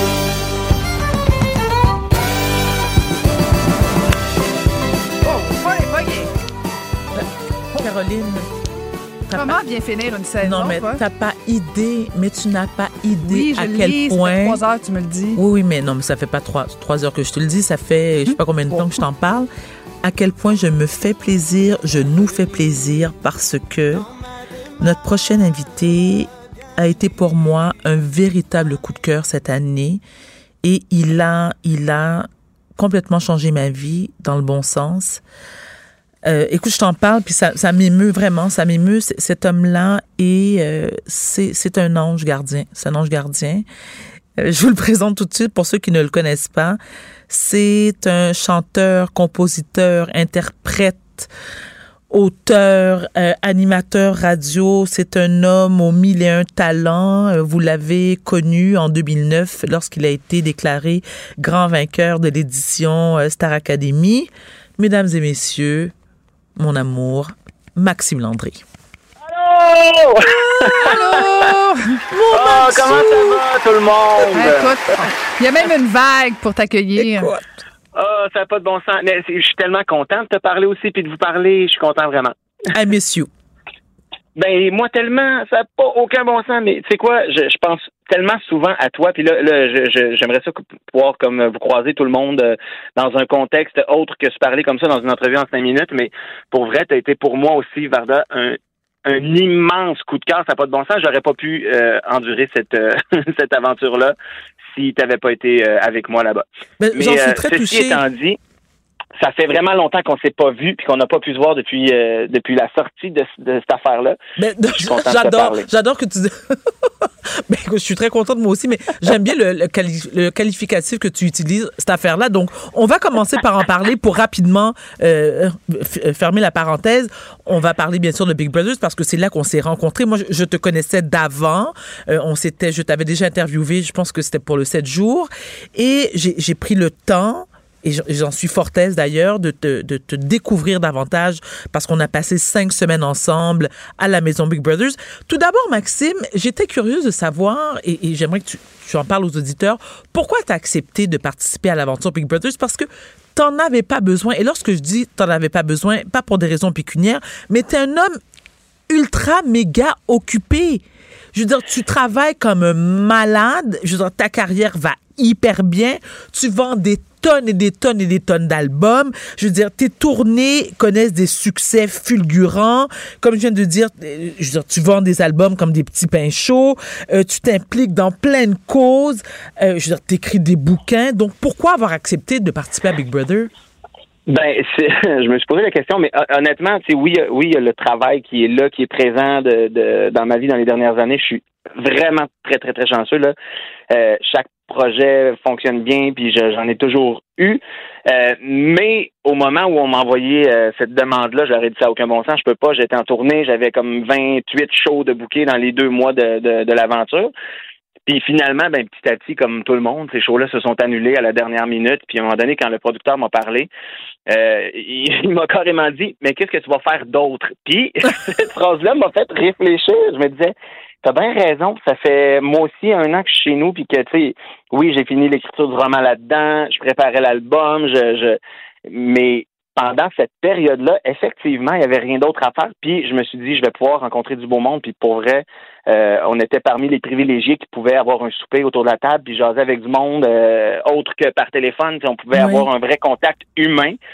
Puis, euh, puis quand on fait ce métier-là, ben le contact humain, on l'aime parce que sinon on ne ferait pas ce métier-là. Que ça, ça me manquait. Puis je me suis dit pourquoi pas aller euh, m'enfermer dans une maison avec des êtres humains extraordinaires. Puis pour vrai, là où je dis que je regretterai jamais cette affaire-là, je, je dis cette affaire-là, mais je, comprends-moi bien, j'ai adoré mon mon, je, je le referais demain matin là, tu sais. Puis ça m'a permis de faire des rencontres comme toi, tu sais. Puis ça, chaque être humain devrait pouvoir s'offrir ce ce, ce, ce luxe-là de côtoyer quelqu'un, tu sais quand euh, puis euh, c'est arrivé avec, avec plein de rencontres que j'ai faites dans ma vie. Je me souviens, Annie Brocoli, la première fois qu'on s'est rencontrés, elle me dit, euh, tu sais, elle dit, je te jugeais, je pensais que tu étais plate dans la vie, puis que Eh, finalement, on s'est mis à faire de la tournée ensemble, puis euh, tu avoir des conversations, puis se faire des parties ensemble, puis pour se rendre compte que, tu sais, on, on est devenus les meilleurs amis du monde, puis on, on devrait pouvoir, genre, quand on a envie de voir quelqu'un, puis de, de, de le connaître, parce que cette personne-là nous intrigue, ben de passer du temps avec elle. J'en ai passé du temps avec toi, puis ça a été formidable, puis je le répète, mais une chance que tu étais là aussi, là. Mais j'allais te euh, le dire, tu sais, Mac, vraiment... euh, Mac, je te le dis, je te l'ai dit hors d'onde et, et tout le long que j'étais là, je n'aurais pas survécu l'aventure sans toi ni Rita, mais particulièrement toi parce que j'étais, écoute, c'était, c'était gênant, j'étais collée sur toi comme un enfant de quelques mois au sein de sa mère. Tu sais, tu- non mais mais, mais, mais parce que que tu l'as senti comme ça, mais non, j'avais besoin de, de toi aussi là-dedans. Tu sais, je veux dire, si on est, si les deux, euh, à la première minute où on s'est vu euh, sur la fameuse passerelle au début de cette aventure-là, si les deux, on s'est tout de suite euh, alliés, puis c'était parce qu'on avait quelque chose, les deux, dont on avait besoin dans l'autre. Tu sais, moi, j'avais aussi besoin de toi, puis pour, puis pour vrai, besoin étant, j'avais besoin d'avoir des conversations comme j'ai eu avec toi, euh, humaines, saines, hors, en dehors d'un cadre de jeu où il faut jouer dans le dos du monde. Pour, bon, on, on connaît tous maintenant le concept de Big Brother. là. Euh, J'avais besoin d'avoir des vraies conversations humaines avec quelqu'un comme toi là-bas pour survivre. Fait que tu as été aussi importante pour moi là-dedans, mon ami. Oh, t'es trop gentil. Max, écoute, euh, bon, on, on le sait, t'as fait ton coming out, t'en as, t'en as, long- t'en as longtemps parlé, et c'est tant mieux. Ça a permis à beaucoup de jeunes hommes euh, qui s'identifient à toi de, de faire eux aussi leur coming out, et ce, en toute liberté. C'est, on est de- dans, on est dans le moment de la fierté Montréal. Est-ce que toi, c'est un truc auquel tu t'identifies, auquel tu participes? Est-ce que c'est Ben, important pour toi de le le- faire? Je vais faire le, le spectacle de clôture avec euh, Rita justement. On va se retrouver dimanche euh, au Lion d'Or dimanche soir pour le spectacle de clôture de fierté. Puis pour moi, c'est important parce que maintenant que je suis capable d'en parler, parce que j'ai été longtemps à ne pas le faire moi-même, sans sans avoir le besoin, parce que ma famille était déjà au courant, j'en avais juste pas parlé publiquement, tu sais. Fait que j'arrivais après des spectacles, je parlais à- à- aux gens qui étaient là après le show, puis ils me disaient, ah, je te présenterai donc ma petite fille, puis il me semble euh, célibataire, puis je vous verrai ensemble. Et là, tu sais, au début, ça me faisait rire, puis à un moment donné, j'étais comme, Malaise. Ah, il me semble qu'il y a quelque chose de, tu sais, j'ai jamais eu l'impression de mentir à personne. j'ai écrit des chansons, les chansons d'amour que j'ai écrites, c'est pour des hommes, puis je les chante encore aujourd'hui en spectacle. Puis là, maintenant, les gens le savent, puis ils font comme, eh ben, tabarouette, on n'avait jamais imaginé, on n'avait jamais vu ta chanson comme ça. Mais, euh, mais là, maintenant que je le fais, je, je- tu sais, moi, quand j'ouvre une porte sur quelque chose, je la referme, je la refermerai Mhm. jamais, tu sais. Dès qu'il y a quelqu'un qui m'écrit sur mes réseaux sociaux pour me dire, euh, tu sais, peux-tu me donner des conseils, comment t'as fait? Puis, tu sais, j'ai fait l'émission de Déby aussi, son, son documentaire. puis Je trouve Oui. tellement que c'est encore aujourd'hui nécessaire. Mon dernier roman, Moi aussi je t'aime, ça parle de ça aussi. Puis, il y a des gens qui m'écrivent depuis la sortie pour me dire, euh, ben, je l'ai lu, puis j'ai décidé d'en parler à ma famille. Puis pour moi, c'est à ça que ça sert, tu sais. Euh, puis quand je disais tantôt, c'est pour ça qu'on fait ce métier-là, ben, c'est pour cette raison-là aussi d'ouvrir la discussion sur des, des sujets, des affaires qu'on vit. Puis c'est très humblement, là, je j'explique pas à personne comment vivre, je suis pas un coach de vie, je suis rien de ça, je fais juste parler de Oui. ce que moi j'ai vécu puis comment je l'ai vécu. Puis il y a des gens qui prennent ce qu'ils veulent là-dedans puis qui font comme, ben, regarde, ça a pas l'air de faire mal son affaire. mais c'est la plus belle chose que j'ai faite finalement, tu sais. Max, c'est très bien dit, mais en même temps, tu sais, j'ai toujours, je, me souviens, on a eu cette discussion-là à un moment donné, je me souviens plus avec quel invité, euh, Caroline et moi. Moi, je prône euh, la, la liberté et, et je, je ne comprends pas qu'on a euh, ce discours-là, c'est-à-dire pourquoi les gens, peu importe leur orientation, ont besoin de se justifier. Tu sais, moi, je suis beaucoup dans le vivre et laisser vivre. Mes enfants aussi ont été élevés comme ça. Et je trouve que, en même temps, oui, c'est bien que les gens qui sont euh, d'orientation homo- homosexuelle en parlent ouvertement afin euh, d'aider ceux et celles qui, malheureusement, sont victimes de jugements. Mais c'est, c'est, ça demeure que c'est du domaine privé, tu comprends? Mais je suis tout à fait d'accord avec toi, mon ami. Mais moi. Tu comprends? le jour, le jour où on va entendre parler de gens qui se suicident parce qu'ils sont pas capables de parler de leur hétérosexualité, là, on va dire que personne n'a besoin d'en parler, que c'est normal. Oui. Mais malheureusement, il y a encore des jeunes, des histoires d'horreur, des, des gens qui se suicident parce qu'ils sont pas capables de, de s'ouvrir puis de parler de ça. Fait que dans cette optique-là, oui, c'est encore nécessaire de le faire, même si je considère que c'est pas des affaires du monde. C'est sûr que je considère que c'est pas des affaires du monde. Est-ce que je, je, peut-être que c'est une question indiscrète puis au pire tu me diras euh, tais-toi Caroline. Euh, est-ce que est-ce que ça t'est arrivé toi de vivre ce genre de situation là ou des commentaires euh, désobligeants à ton endroit? Ben, les gens pour vrai ont toujours été super fins dans mon entourage, puis je sais pas si honnêtement c'est dû au fait que Que t'es les super qui fin, me suivent, Max. non mais bien que les gens qui me suivent sont peut-être un peu, c'est pas des gens de mon âge qui me suivent, c'est pas des gens plus jeunes que moi qui me suivent. Euh, j'ai jamais trop fait de vagues non plus, tu sais, je t'es- mène ma barque euh, tranquillement. T'es pas quelqu'un je- de conflictuel là, t'as- c'est Controversé, Il y a du monde respectueux qui me suivent, puis qui, au contraire, tu sais, le, le nombre de messages d'amour que j'ai reçus en sortant, tu sais, il y en a eu de- de- des gens qui ont, qui ont écrit comme on s'en cale. Mais effectivement, je suis assez d'accord avec eux. On s'en cale, on n'a pas besoin d'en parler, mais mais oui, c'est encore important de le faire. Tu sais, fait que mais non, je, je- pour vrai, là, Ah, ben, tant mieux, une tant fois mieux. que j'ai parlé de ça, là, les gens ont été super fins. Euh, c'est juste de l'amour, puis sois heureux, puis fait que c'est pour ça que j'ai décidé d'en parler puis de continuer euh, que je continue de le faire, tu sais, puis je reçois encore des messages à chaque jour qui me confirment que c'est important d'en parler encore puis de c'est comme ça dans toutes les espèces de sujets tabous de la société de Oui. dès que dès que les gens peuvent peuvent voir un- quelqu'un qui en parle puis que peuvent s'accrocher à quelque chose qu'ils disent puis euh, dire oh mon dieu lui aussi il l'a vécu puis c'est c'est correct T'as raison. on le fait, puis tu sais, puis pour n'importe quel sujet, que ce soit pour la maladie mentale, que ce soit pour, il faut continuer de le, de le faire puis d'en parler, même si c'est à notre vie privée puis ce qu'on vit. tu sais. Maxime, parle-moi de ton, ton, ton roman, ton dernier roman qui est paru en avril, qui a pour, oui, qui a pour titre Moi aussi je t'aime. Alors tu parles Ouais. de qui et de quoi? Bon, peut-être pas de qui. T'es pas obligé de me de préciser la personne, même si j'ai un petit doute. Mais bon, Ben c'est une relation, c'est une relation justement d'amour entre deux hommes, puis un, un des gars là-dedans qui euh, qui, qui passe sa vie à penser qu'il n'a pas droit au bonheur, puis que puis ça se passe dans un milieu euh, qu'on pense très euh, hétéro, dans une caserne de pompiers, puis c'est voulu que ça se passe là-dedans, tu sais. Puis euh, le gars qui tombe en amour avec son collègue, qui le revoit des années plus tard, puis qui finalement euh, décide de faire ce move-là, puis euh, bon, il arrive quelque chose qui, qui, qui fait en sorte que on se dit toujours, euh, faut pas attendre qu'il soit trop tard dans la vie, ben c'est ça. Puis euh, mais c'est une espèce d'histoire aussi de, de, de, de changement de cap, puis de, de qu'est-ce qu'on attend. Tu sais, tantôt je disais, je suis pas un espèce de, de gourou de, mais chaque vie. Mais chaque euh, chaque roman que j'écris, moi, c'est quelque chose qui me parle à moi en partant. Sais, des, des Mhm. questions que je me pose, des cheminements que je fais euh, personnels, ça part de ça, tu sais. Puis j'ai- c'est ce qui me donne le goût d'écrire, puis de, tu sais, j'auto réponds à mes questions en écrivant, puis c'est toujours comme ça que ça se passe, puis ça a été ça avec euh, ce roman-là aussi. Puis j'aurais pu euh, j'aurais pu l'écrire celui-là il y a 10 ans, tu sais, quand j'en ai parlé à ma famille de mon homosexualité, puis mais j'étais pas prêt à en parler publiquement encore. Fait que c'est pour ça que ce, ce roman-là arrive euh, maintenant dans dans ma vie. Puis comme je te disais tantôt, le nombre de messages que j'ai reçus depuis euh, depuis la sortie pour me dire c'est quoi, je, je l'ai lu, puis je me suis dit que moi aussi j'avais le droit d'être heureux dans la vie, puis j'ai décidé de faire mon coming out, d'en parler à ma famille, puis c'est fou, c'est incroyable. On, on, on s'imagine pas à quel point ce qu'on ce qu'on fait des fois, euh, même pour nous-mêmes chez nous. Tu sais, le, le premier euh, roman que j'ai écrit, c'était sur le suicide, c'est le journal d'un disparu. Puis encore une fois, ben c'est quelque chose que j'avais besoin de d'un peu exorciser. Là, tu sais, j'avais Oui. besoin de de m'ouvrir sur quelque chose. Je l'ai fait à travers un, un roman. même si euh, tu sais, les gens qui connaissent mon histoire savent très bien pourquoi je l'ai écrit ce livre-là.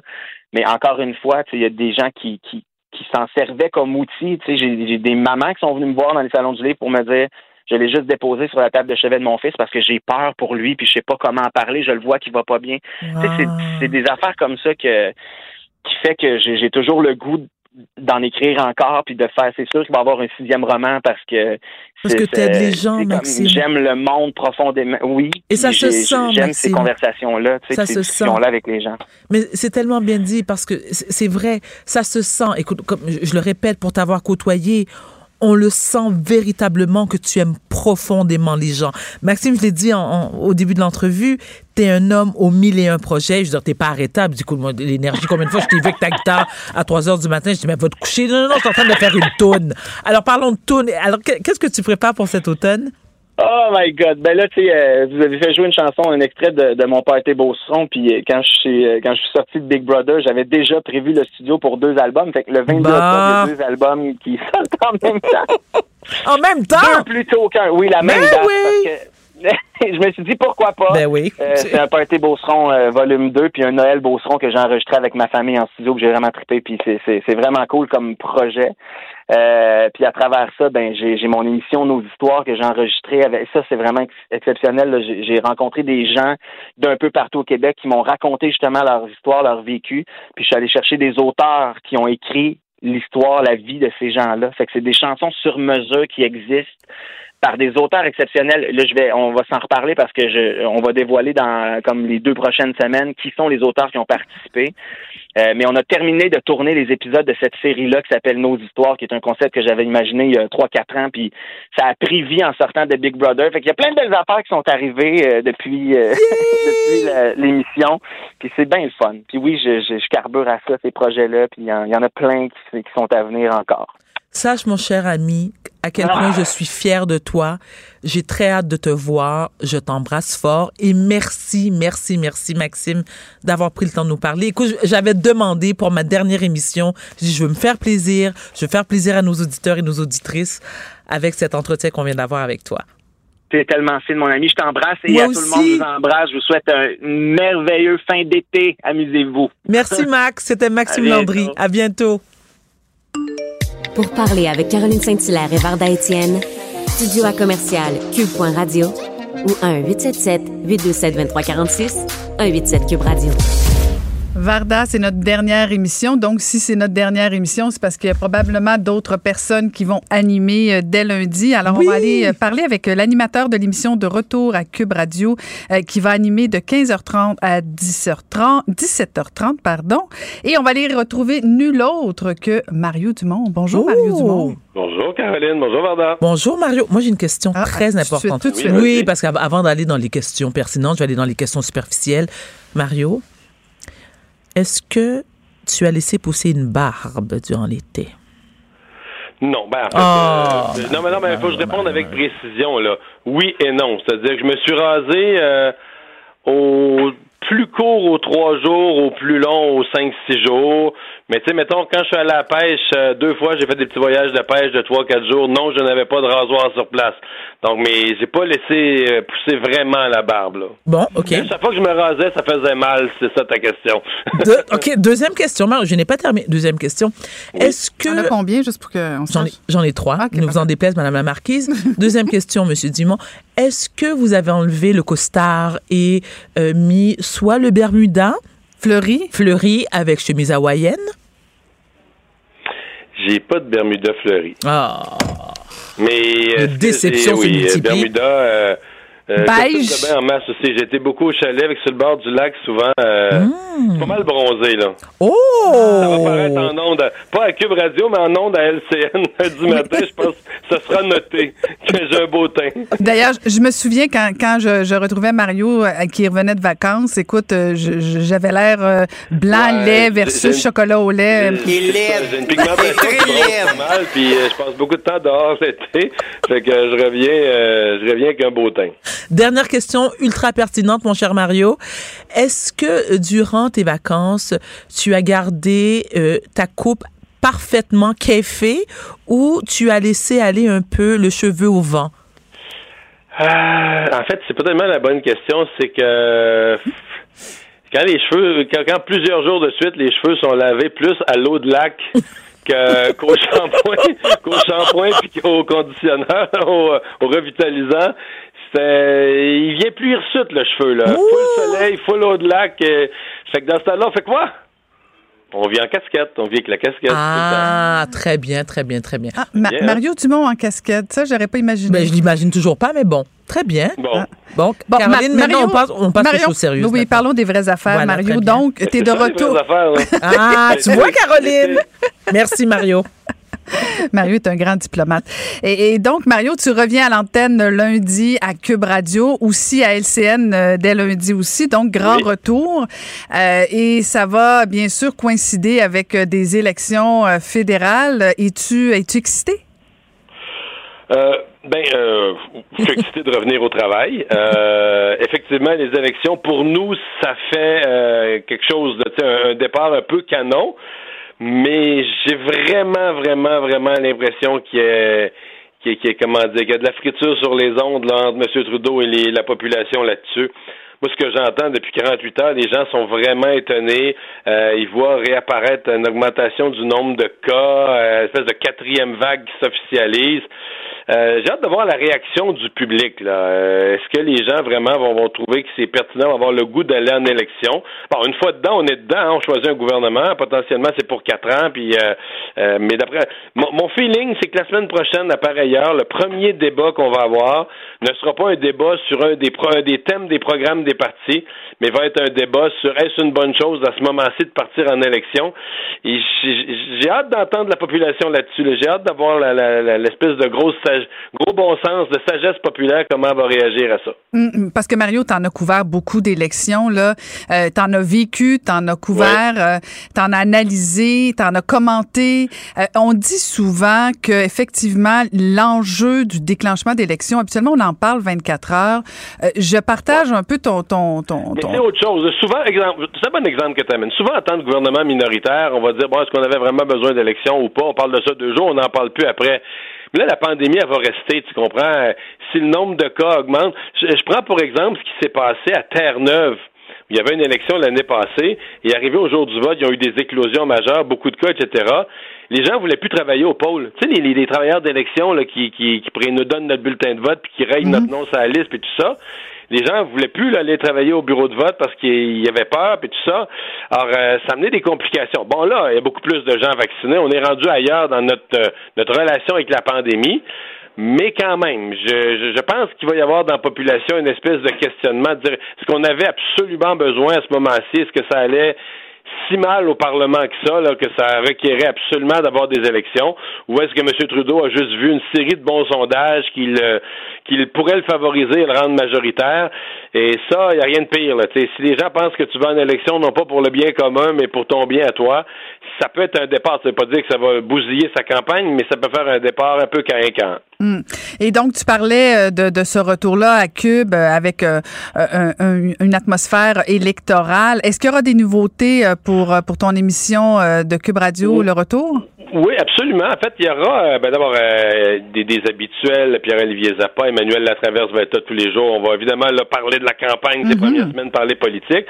Mais on va avoir à chaque jour, là, vers les 16h30, euh, vraiment une revue complète de l'actualité. On s'est rendu compte, parce que, bon, évidemment, nos émissions sont écoutées en direct, mais aussi beaucoup en balado, vous le savez, et que nos, nos revues d'actualité étaient beaucoup réécoutées en balado. Donc, nos patrons ont décidé d'en faire quelque chose de plus formel, d'en faire une espèce de, de 25 minutes, là, tu sais, de toutes les nouvelles du jour, commenter ce, le- le- ce que vous devez savoir de ce qui s'est passé aujourd'hui, là, tu sais, le résumé de la journée. Donc, on va avoir vraiment pas de publicité, pas d'arrêt pendant ce 24 ou 25 minutes-là, une espèce de rafale en continu des nouvelles commentées, euh, dont on espère qu'après l'avoir écouté, les gens vont avoir le meilleur résumé possible de ce qui s'est passé durant la journée. Et ça, ça va être tout de suite rendu disponible en balado pour les gens qui réécoutent dans le transport en commun ou en prenant leur marche ou en s'entraînant, qui le réécoutent dans la soirée ou dans la nuit ou le lendemain matin. Donc, ça va euh, devenir une espèce de, veut que ça devienne une espèce de morceau, une tranche de l'émission, là, facile à consommer pour se faire résumer les, les- dernières 24 heures d'actualité. Donc, un gros retour euh, dès lundi. Écoute, on t'attend. On a réchauffé la place ou refroidi. Ça dépend des jours. vous vous avez très bien fait ça tout l'été. Vous avez même eu l'air d'avoir du fun à le faire. Ben, on a eu beaucoup, beaucoup de beaucoup. On s'est pas tué. On a eu beaucoup de plaisir. On, a On appris l'une de l'autre. Euh, c'était, c'était, un, c'était un choix de couple audacieux, mais c'était euh, tout à fait rafraîchissant et stimulant. Et donc, on t'écoute euh, dès lundi, Mario. Profite bien de cette euh, dernière fin de semaine. Et bon retour. Bon retour lundi. Merci, bye bye. Bon week-end, Mario. Quand l'ancienne mairesse de Longueuil rencontre la diva de Brossard, ça donne une fusion assez gagnante. Cube Radio. Cube Radio. Cube Radio.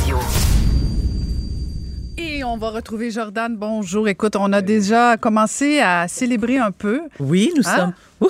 Nous sommes On- au champagne Oui. québécois. En fait, on, techniquement, on devrait dire du mousseux parce que c'est pas, ça vient pas du champagne. Mais ce que j'ai aimé, c'est que tout à l'heure, nous avons trinqué et Caroline m'a dit bonne année. T'as ton manteau d'hiver sur le dos. Alors, Tu je suis un peu mélangée. Bonne année. Je rappelle que nous sommes le 13 août. Puis je rappelle, j'ai pas bu tout mon verre. Excellent, excellent euh, euh, mousseux. euh. Non, mais en fait, c'est ça, c'est l'effervescence. C'est le vin que, que Patrick Désy, notre chroniqueur euh, de, de, de, de, de Cube cet été, qui nous a bon, hein? recommandé. Oui. Donc, c'est l'effervescent. C'est un vin québécois euh, qui est communément appelé un mousseux, Ouais. mais qui, euh, qui a toutes les qualités d'un champagne français. Alors, il n'y a aucune raison, Varda, de ne pas acheter local, tu vois. Tu peux l'acheter. J'achète toujours local et sur ce, je répète encore une fois bonne année. Excellent. Et je sais pas si vous entendez le bruit. Oh. Voilà! Ouh, bonne dernière, année. les filles, les reines de la bonne année, bonne année, bonne voilà, année. voilà. Donc voilà. Jordan, Très bienvenue. heureux d'avoir partagé mon été avec vous, les filles. Ah, c'est partagé D'avoir embarqué dans cette. euh, dans cette folie. Avoue que tu as beaucoup appris. hein, grâce Ah à oui? nous. Tu as appris beaucoup de choses. Tu as appris que l'année débute le 13 août. Tu as appris déjà. Elle m'énerve. Tu as appris qu'il y a des Elle divas. m'énerve tellement, là. Il y a des divas à brossard, il y a des duchesses en estrie, n'est-ce pas? J'ai été promue reine cette, cette semaine, me semblait. Reine de quoi? Reine de l'Estrie. Reine, reine, reine de l'autoroute 10. Pour aller chez Caroline, Je sais pas. je sais où il fait c'est bon un- vivre. C'est un, standard qu'on souhaite tous. là. Est-ce que c'est le bout de l'autoroute 10 dans le trafic ou le bout de l'autoroute 10 sans trafic? Ah, ça, je sais pas, c'est c'est- c'est madame qui me nomme. Caroline vient, Caroline vient en hélicoptère. Oui, je sais. Je sais. Elle, elle atterrit directement sur le toit. Elle c'est sa mijoteuse, elle laisse sa mijoteuse dans l'hélicoptère. Hey, euh, les filles, euh, c'est mon moment. C'est mon moment. Ben, C'est maintenant. C'est la semaine de Fierté Montréal. Donc, c'est. Alors, euh, Varda, toi, la reine des homosexuels. Oui, je le suis avec grande fierté d'ailleurs. Exact. Oh, tiens, Voilà. avec grande fierté, c'est vrai. Et voilà, donc euh, ben, je, je remercie ma mère de m'avoir de m'avoir fait gay. Je suis très heureux dans cette peau d'homo. Alors voilà, c'est Cette peau d'homo. Mots, cette c'est peau d'homo. ça. J'étais, petite anecdote euh, rapide, j'étais avec, euh, en famille, il y a pas si longtemps, il y a mon frère avec les deux jumelles de deux ans et mon filleul de quatre ans. C'est la folie dans la cuisine, ils sont beurrés de partout. Puis là, je- là, là, ma mère est dans le gros jeu dans la cuisine. Et là, je suis dans la cuisine, là, j'essaie de prendre mon gaz. Je dis, maman, j'ai dit, merci tellement de m'avoir transmis le gène de l'homosexualité. elle me regarde, elle me dit, ben voyons, on dit pas ça. Elle dit, ben pourquoi tu dis ça? Je dis, tourne-toi à gauche. Elle se retourne et la seule chose qu'on voit, c'est les jumelles avec de la sauce partout. Le petit qui met ses mains dans, dans, dans, dans le porte-patio et là, elle se retourne et me dit, sais-tu quoi? Ça rien à voir. Je comprends. Non, mais Elle dit, non. tu peux avoir des enfants? J'ai dit oui, mais moi, ça reste une question de choix. L'hor- L'horloge biologique maternelle est je ne l'ai pas. Non, je suis pas. Non, ah ben. je- Ah ben, c'est pas le sujet de ma chronique. OK, t'arrêtes. Ben oui, là, tu Mais on t'a commencé, ça. là. Je Oui, sais, oui. mais voilà, tout Tu ça vas pour tellement dire que- péter ta ballonne. Je sais. Bon, d'accord. Je sais, voilà. Alors, est-ce que vous, plutôt que de vous parler des festivités de Fierté Montréal, Mhm. parce qu'habituellement, évidemment, c'est un contexte qui est particulier, pandémique. Il se passe euh, à la fois beaucoup de choses et pas grand-chose parce qu'il n'y a pas de rassemblement extérieur proprement dit. J'ai décidé de vous faire faire un petit quiz fierté. On va savoir, connaissez-vous votre communauté LGBTQ+. Oui. Alors, je regarde Caroline vers la droite. Tu n'as pas le droit d'aller sur Google pendant que je te parle, OK? Alors, et on va voir qui sera Je vais te faire ce que je veux. je te confirme que non. Alors voilà. Alors, merci Jean-François. Merci. Alors, Je ça gagner. commence très mal. Alors, on va faire un V et un C, donc je vais calculer les points. Donc, première question, les filles. Alors, ce sont toutes des questions euh, pertinentes par rapport au droit LGBTQ+. Alors, on va voir si vous êtes au courant de ce qui se passe du côté rose et de l'arc-en-ciel. on donne la réponse ou on crie notre nom? Un quiz, en général, ça fonctionne comme ça. oui. Non, non, c'est parce que je veux comprendre les règles. Parce que Oui, est-ce que oui, je oui. crie la réponse ou je lève ma main parce qu'elle peut crier en même temps que Euh, moi? ben, on va y aller à la bonne franquette. On a un verre de mousseux, là. Il n'y a pas de stress, là. parfait. Hein? Je- Non, je- puis l'auditeur ou l'auditrice ne voit pas quand tu lèves ta main, Caroline. je dis ça, je dis rien. Allez, on enchaîne. Donc, euh, l'homosexualité a été décriminalisée au Canada il y a combien de temps? C'est un choix de réponse. Alors, A, 52 ans, B, 76 ans ou C, 35 ans? 52 ans. Bravo, Varda! Est-ce que tu aurais dit la même chose, Caroline? Oui, j'aurais dit 52. Donc voilà, ben, merveilleux, je vous donne chacun les Attends, points. une minute. Pourquoi t'aurais dit 52? Ben, parce que l'autre, c'était trop, puis l'autre, c'était pas assez. Voilà. Ben voilà, donc il y a de la belle que, déduction ici dans la parce que place. tu le savais au non, départ. toi non plus. Non, Alors- je le savais. Bah, on n'a aucune preuve de ça. Une bataille d'Angelo rendu là. OK. Alors, euh, les filles, donc, en effet, 52 ans, la décriminali... décriminali... Voyons. Dis-les. Voyelle consonne. Merci, On est voilà. avec Donc, donc, en 69, avec la loi C-150. C'est ma date de naissance. Ah, pour vrai? Ah oui, c'est vrai? Je suis arrivée en même temps que la décriminalisation. Ben, tu vois, donc, c'est- c'est c'est officiellement toi maintenant, la reine des gays. Mais, mais, ouais, n'importe quoi. Mais, mais vous savez, on rigole, mais en même temps, c'est quand même incroyable que c'était criminel. On enchaîne. Oui, tout à fait. Donc, N'importe 52 ans, donc on a l'impression Combien que de c'est... que- questions, juste pour Euh, Il y en a plusieurs. Donc, il y a, donc, on a cette impression que ça fait extrêmement longtemps, mais ça fait pas si longtemps. Non. Chose certaine, je dois dire que je suis extrêmement fier de notre Québec et de notre Canada. C'est vrai. En 52 ans d'avoir... Notre Québec, on va arrêter là. On Oui, enchaîne. voilà. Alors, euh, deuxième question. Savez-vous ce que signifie... Quelle année on a autorisé euh, le mariage de conjoints de même sexe? Euh, c'est il y a à peu près Oh. 15 ans. C'est en 2005. Voilà. Mais le Québec était... Dis la euh, fille qui vient d'aller vérifier sur Non, Google. parce que j'étais là. J'étais comme députée. Ah, bravo, Caroline. Est-ce que je suis vraiment la reine? T'es vraiment la reine des gays. Merci. Vraiment, vraiment la reine des gays. la duchesse de l'Estrie. Come on. Alors, savez-vous ce que signifient les couleurs du drapeau arc-en-ciel? Parce qu'évidemment, ce drapeau-là n'est pas simplement pour les calinours, c'est aussi parce qu'il y a une raison et une signification. Est-ce que vous le savez? La raison des couleurs? Êtes-vous capable de me dire euh, le descriptif des couleurs du drapeau? Ah, ça, non, mais tu vas nous le dire. Parfait. Donc, euh, GF. Voilà. Et je dois dire que pour cette question-là, il y en a plusieurs de ces couleurs-là dont je ne connaissais pas la, la raison. Donc, euh, le, le rouge pour la vie, Oui. évidemment, et pour la bataille contre le VIH, évidemment. Mhm. Orange pour le réconfort et la solidarité. Ah, le jaune beau, pour la lumière et l'espoir. Le vert pour la nature, parce qu'on a souvent dit que c'était contre nature. Alors, Ah, c'est un pied né quoi. à ça. Oui. Le bleu pour l'art et la création et le violet pour la spiritualité. Alors, ce sont les couleurs. C'est Et là, beau, ça. il se peut que vous voyez aussi des, des, des variantes avec un- un- une couleur noire qui englobe les autres et surtout pour faire hommage aux communautés, euh, aux communautés racisées. Donc, Mhm. voilà. Alors, voilà, c'était les questions. c'était les couleurs du drapeau de l'arc-en-ciel. Ensuite, lesquelles de ces personnalités québécoises ont fait publiquement un coming out sur leur identité sexuelle et de genre? Alors, je vais les nommer, puis là, ben, allez-y. là. Donc, Catherine Levac, Oui. Oui. Roxane Bruno, Oui. le sportif de soccer David Testo, Oui. Oui. Debbie Lynch-White, Oui. Kate Renada, Oui. Oui. Michel Blanc, Oui. Oui. André Sauvé. Oui. Oui. Ben non, c'est le contraire. Voilà, merci, bravo les filles. Elles ont toutes... Ben oui. euh, voilà, tout à fait. Non, mais j'ai répondu avant toi bien souvent. Donc, elles se sont... N'importe quoi, Miss Thing. Je veux dire qu'il n'y aura pas de réelle gagnante. Fait que faites votre deuil. Alors, voilà. Euh, Moi, je joue, je suis compétitive. Je ne, je euh, ne je, perds jamais. je m'en doute bien. Attends, une Euh, autre question, juste pour all in. OK, ép- ép- épelle-moi Debbie Lynch-White. Tu veux faire ta smack? Ben voilà. Alors, euh, je te suggère de passer à l'autre question. Alors voilà, elles ont toutes ces personnalités euh, à la fois sportives, artistiques et politiques. Faites Oui. leur coming out et tout ça se passe très, très bien. Alors, Bravo. bravo. En- ensuite, euh, quatrième question. Selon vous, est-ce que les crimes haineux basés Mhm. sur l'identité sexuelle et de genre sont en hausse ou en baisse au Canada? Pardon? Est-ce que les crimes haineux sur l'identité sexuelle et de genre Ah, sont, sont en, en hausse? Je vais dire, je n'ai pas la réponse, mais je vais dire en baisse parce que c'est ce que je souhaite. Non, sont en hausse. On va faire un. Voilà, Euh, c'est euh, malheureusement en très grande hausse. Donc, on est là à Oh célébrer non. la diversité sexuelle et de genre, mais euh, selon évidemment gagné. un article de la presse de juillet, de 2015 à 2019, et moi j'ai eu littéralement les larmes aux yeux parce que vous savez qu'à travers le monde, tout se radicalise et on n'y échappe pas.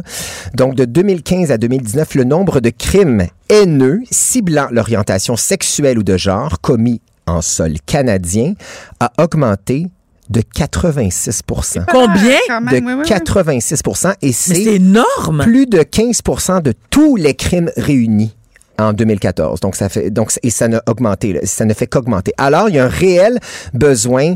euh, donc le travail n'est pas terminé et moi je mets ça beaucoup sur le dos de Trump et de cette vague de haine qui a déferlé à travers le monde et qui a justifié certains comportements. Ben attends, mais euh, permets-moi de te- je- je- Ouais. t'interrompre, euh, Jordan. Oui, je peux comprendre que Trump en est en partie responsable, mais quand tu dis que tu mets beaucoup ça sur le dos de Trump, Trump n'est quand même pas, c'est pas lui qui est le chef d'État du Canada. Je comprends, mais étant tellement euh, américanisé, Ouais. euh, il a justifié certains comportements radicaux et ne serait-ce qu'au niveau du racisme aussi, de verbaliser ça. Il y a donc euh, et Ah ça, ben ok, et t'as ça raison. coince. De le Alors voilà, ensuite, surtout. Oui. le mariage, ben là, tu vas l'avoir, le mariage entre conjoints de sexe, de même sexe est légal depuis 2005. Donc, ben voilà, donc ça, cette question-là, bravo, euh, Caroline. Est-ce que vous savez, double point parce que j'ai voté en faveur. Laisse faire, Ben oui. Caroline. est-ce que Et vous savez, aussi. Laisse faire. Caroline. ben oui, c'est vrai, c'est vrai. était- Oui. Est-ce que vous savez euh, ce que, ce que signifie être une personne two spirits ou bi-spirituelle? On va y aller avec un double criquets? On fail. peut mettre des criquets. Bi- Non. Deux bispirituels? Ouais, ou two spirits en anglais. Non, mais ce qui est génial, c'est que tu vas nous l'expliquer. C'est ça, ça j'adore ça. Donc, je vais partir avec la- l'acronyme, donc LGBTQ. Et là, vous, récemment, vous avez remarqué qu'on rajoute LGBTQ Un plus. 2S. Oui, plus. plus. Donc, le 2S, c'est pour le Moins two spirits. 44 plus 58, je retiens deux. Laisse Oui, faire, exactement. Caroline.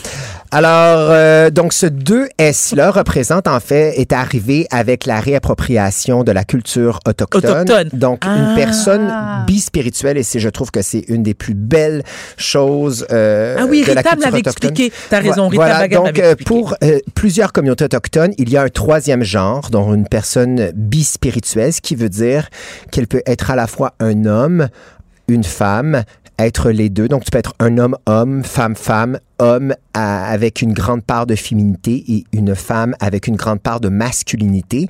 Et souvent, dans les communautés euh, autochtones, les personnes qui se considèrent bispirituelles, elles ont un statut vraiment intéressant au sein de la communauté parce qu'elles représentent l'entièreté de la nature humaine. Donc, le 2S, dans le LGBTQ2S, lorsque vous voyez ça, qui est quand même assez niché, je dois dire, en général, LGBTQ+, ça fait un job, là, euh, ben, représente cette notion-là, qui n'est pas, qui est un genre et à la fois un non-genre. Alors, je trouve ça très intéressant. Et si vous avez, euh, eu la chance de voir l'extraordinaire exposition de Kent Monkman, euh, un artiste autochtone, et on se rend compte qu'à l'époque, au niveau historique, les personnes bispirituelles, lorsque les colons sont arrivés au Canada, euh, étaient extrêmement ridic- ridiculisées et utilisées en spectacle pour leur parure plus féminine. Donc, c'était finalement des objets de foire, ces personnes bispirituelles qui ont été euh, prises d'assaut par les colons français. Donc, c'est une très belle culture, c'est une très belle notion de genre qui est extrêmement fluide et très enrichissante. Alors voilà. Alors, et je termine en fait, c'est C'est pas vrai. fascinant ce que tu nous racontes. Je trouve ça très intéressant, Jordan. Ben, c'est- Sérieusement. ça démontre à quel point les peuples autochtones ont une, je trouve, à mon avis, une longueur d'avance sur bien des affaires. Ah ben oui, mais ça c'est clair. Alors, je termine, et, non- et, et c'est ce qui va terminer ce quiz fierté. Euh, va- Et on a une grande gagnante? Euh, oui, c'est... euh, c'est Varda. On enchaîne. c'est les deux. Alors, ma dernière question n'est pas une question quiz, Ah. mais c'est Hmm? simplement par intérêt personnel. Si vous aviez à vous choisir un nom de drag queen pour la fin de semaine, ça serait quoi? Vardada. Moi, j'aurais pris Varda. Moi, j'aurais pris juste Varda. Mais j'en- suis très flattée. Caroline, à- Varda. Caroline, quel serait ton nom de drag queen? Elle t'a dit Varda. Moi, je dis Varda? Vardada. Non, drag queen? Ouais. Caroline. Ben Mais non, non. c'est ben trop. Ben voilà, c'est Jean-François. Ça serait. Lady Mijoteuse, voilà. Mijoteuse. mijoteuse. Parce, Parce que, que- euh, parce que c'est ça. Non, On a parce que décidé. point. Et des mijoteuses. C'est Ben, point. avec un petit poulet de cournois biologique de l'Estrie là, qui, qui, Une chance, c'est ta dernière, mon Jordan. qui cuit tranquillement avec, des... Avec un petit boulet de cournois dans Ben oui, ou un petit magret du canard du lac Brome, là. Absolument, absolument. On J'adore. va te débourgeoiser, ma chérie. Alors voilà, donc bravo. Merci, Euh, merci pour Merci euh, la- le bel été, pour ce bel été passé en ta compagnie. Ouais, ben, Signé Vardada. Vardada. Ba- Barbada et Vardada, ah, ah, ça serait extraordinaire. Je tiens à vous dire merci d'avoir embarqué dans cette folie-là. J'ai une très, très grande liberté. C'est un grand plaisir. Et euh, je vous souhaite de passer un beau restant d'été. Oui. Varda va te tremper le bacon dans ta piscine. C'est prioritaire. Est-ce que je suis... Est-ce que Ben oui, enlève le manteau d'hiver avant. Parfait. Et ben toi, on te souhaite bonne chance dans ton retour euh, dans la grande contrée de l'Est. Oui, elle, devrait- Merci. elle devrait être chez elle d'ici mercredi prochain. Oui, c'est ça, Merci, ça se passe pas bien au niveau du travail. Alors, je vous embrasse. Merci. Bon été. Merci d'avoir été avec nous, euh, honnêtement, euh, à la maison. Caroline et Varda. Deux animatrices hors normes, aussi intenses que l'actualité. Chère Caroline, Cher Varda, c'est à ton tour. bonne année. Bonne année. Hey, vraiment, je me sens ridicule aujourd'hui. C'est peut-être l'émotion, c'est peut-être euh, le stress, euh, tout ça, puis en même temps, c'est surréel. En fait, à chaque fois que je suis avec toi, j'ai vraiment l'impression d'être dans un monde parallèle ou surréel. Ben voyons. Et, et tu, tu, tu, tu viens chercher tout ce qu'il y a de plus fou chez moi. Euh, oui, oui, oui, oui. oui. C'est une bonne chose ou pas? ben, l'histoire dira. l'histoire dira. Et à chaque fois que je rentre à la maison, je suis toujours un peu survoltée parce que c'est intense, c'est intense, mais en même temps, c'est riche, mais c'est intense. Puis les gens s'imaginent pas, mais t'es une boule d'émotion, t'es une boule d'énergie. Et euh, te voir habillé, tu, tu passes, tu passes de- d'extrême. Écoute, c'est surréel. On peut en 20 minutes rire, pleurer, hurler, être en colère. Écoute, c'est intense, c'est riche, mais c'est survoltant. Et là, tu vois, tu as eu chaud pendant la première heure. Par la suite, tu finis avec un manteau d'hiver. Oui, j'ai effectivement un manteau d'hiver. Et, et c'est Mais- même pas une blague, là. T'as un manteau d'hiver sur vrai. le dos Cube Radio. Et, et, et moi, je, je transpire, j'ai chaud. Alors, c'est un peu à l'image de ce qu'on a vécu, je pense, au, au cours des huit dernières semaines. C'était audacieux de nous mixer ensemble, de nous euh, mettre ensemble. Et peux-tu dire aux gens Que? Je veux pas que ça, ça vienne de moi parce que sinon ça a l'air un peu Tu égocentrique. veux que je dise que t'es bonne, t'es fine, t'es Non, pas du tout. Non, non, pas du tout. Parce que ça, non, non, non. Non. Mais que je suis. Personne me croirait, là. De, de un, de un. Non, mais sérieux. Ça, c'était pour Oui. Guy Fournier. Mais, Hommage à Guy. mais, mais que je suis moins diva que les gens. Ah non, ça, je peux pas dire ça. Caro! Oh my God, non, non, ça, t'es diva solide. T'es une vraie diva. Ah non, non, t'es une vraie diva. Je suis Comment? désolée. Ben non, ben non, ben non, ben non. T'es Mais une vraie dans- diva. Mais t'es pas chiante. T'es une diva sympathique quand même. Mais t'es une vraie diva. Non, non, je t'ai vu marcher, je t'ai vu aller, je t'ai vu. Non, non, t'es une vraie diva. C'est même pas un personnage. T'es comme ça. Oui, mais, oui, mais ça dépend. Qu'est-ce que tu veux que je dise? Il fallait Oui, me payer avant. Non, mais attends, mais parce que tu sais quoi, c'est que lorsque les gens pensent au, au terme diva, c'est euh, prétentieuse, Ah, non, non. chiante, euh, Non, non, t'es pas imbue. prétentieuse. T'es précieuse. Et euh, Oui, mais oui, mais tu peux être précieuse. Oui, princesse. princesse, mais tu peux Princesse. être, oui, mais tu peux, Merci, être, Jean-François. tu peux être princesse et respectueuse. Ah ben oui, non, mais pour moi, j'ai jamais pensé que c'était dans un sens Non, mais oui, mais tu peux être, oui, mais tu peux être princesse sans être hautaine. Non, non, mais t'es une belle diva formidable et intelligente en plus. En qui tout cas- te, tu, te- tu te sous-estimes. T'es une femme plus brillante qui veut démontrer qui, qui est pas brillante. T'es solidement intelligente et on gagne à te connaître. En tout cas, pour moi, ça a été un plaisir de travailler, de te connaître. Merci aussi à Mais toutes les aussi, cubes de Caroline. cubes. Je, sais que je l'ai dit. à- Oui, parce qu'il nous reste juste 15 secondes. Mais alors. c'est- c'est- je- tu vas vraiment, vraiment me manquer. Je t'embrasse et on va, on va rester en contact toutes les deux. Oui. Et, euh, Et je tiens à remercier surtout Frédéric Mocose à la recherche, Jean-François, Roy. Sébastien, euh, nos patrons, Laperrière, nos patrons, Dominique, tout le monde. Luc Merci. Fortin, Merci. Pierre-Carl Pelado, écoute, you name it. Merci tout le monde. Bonne fin d'été. Cube Radio.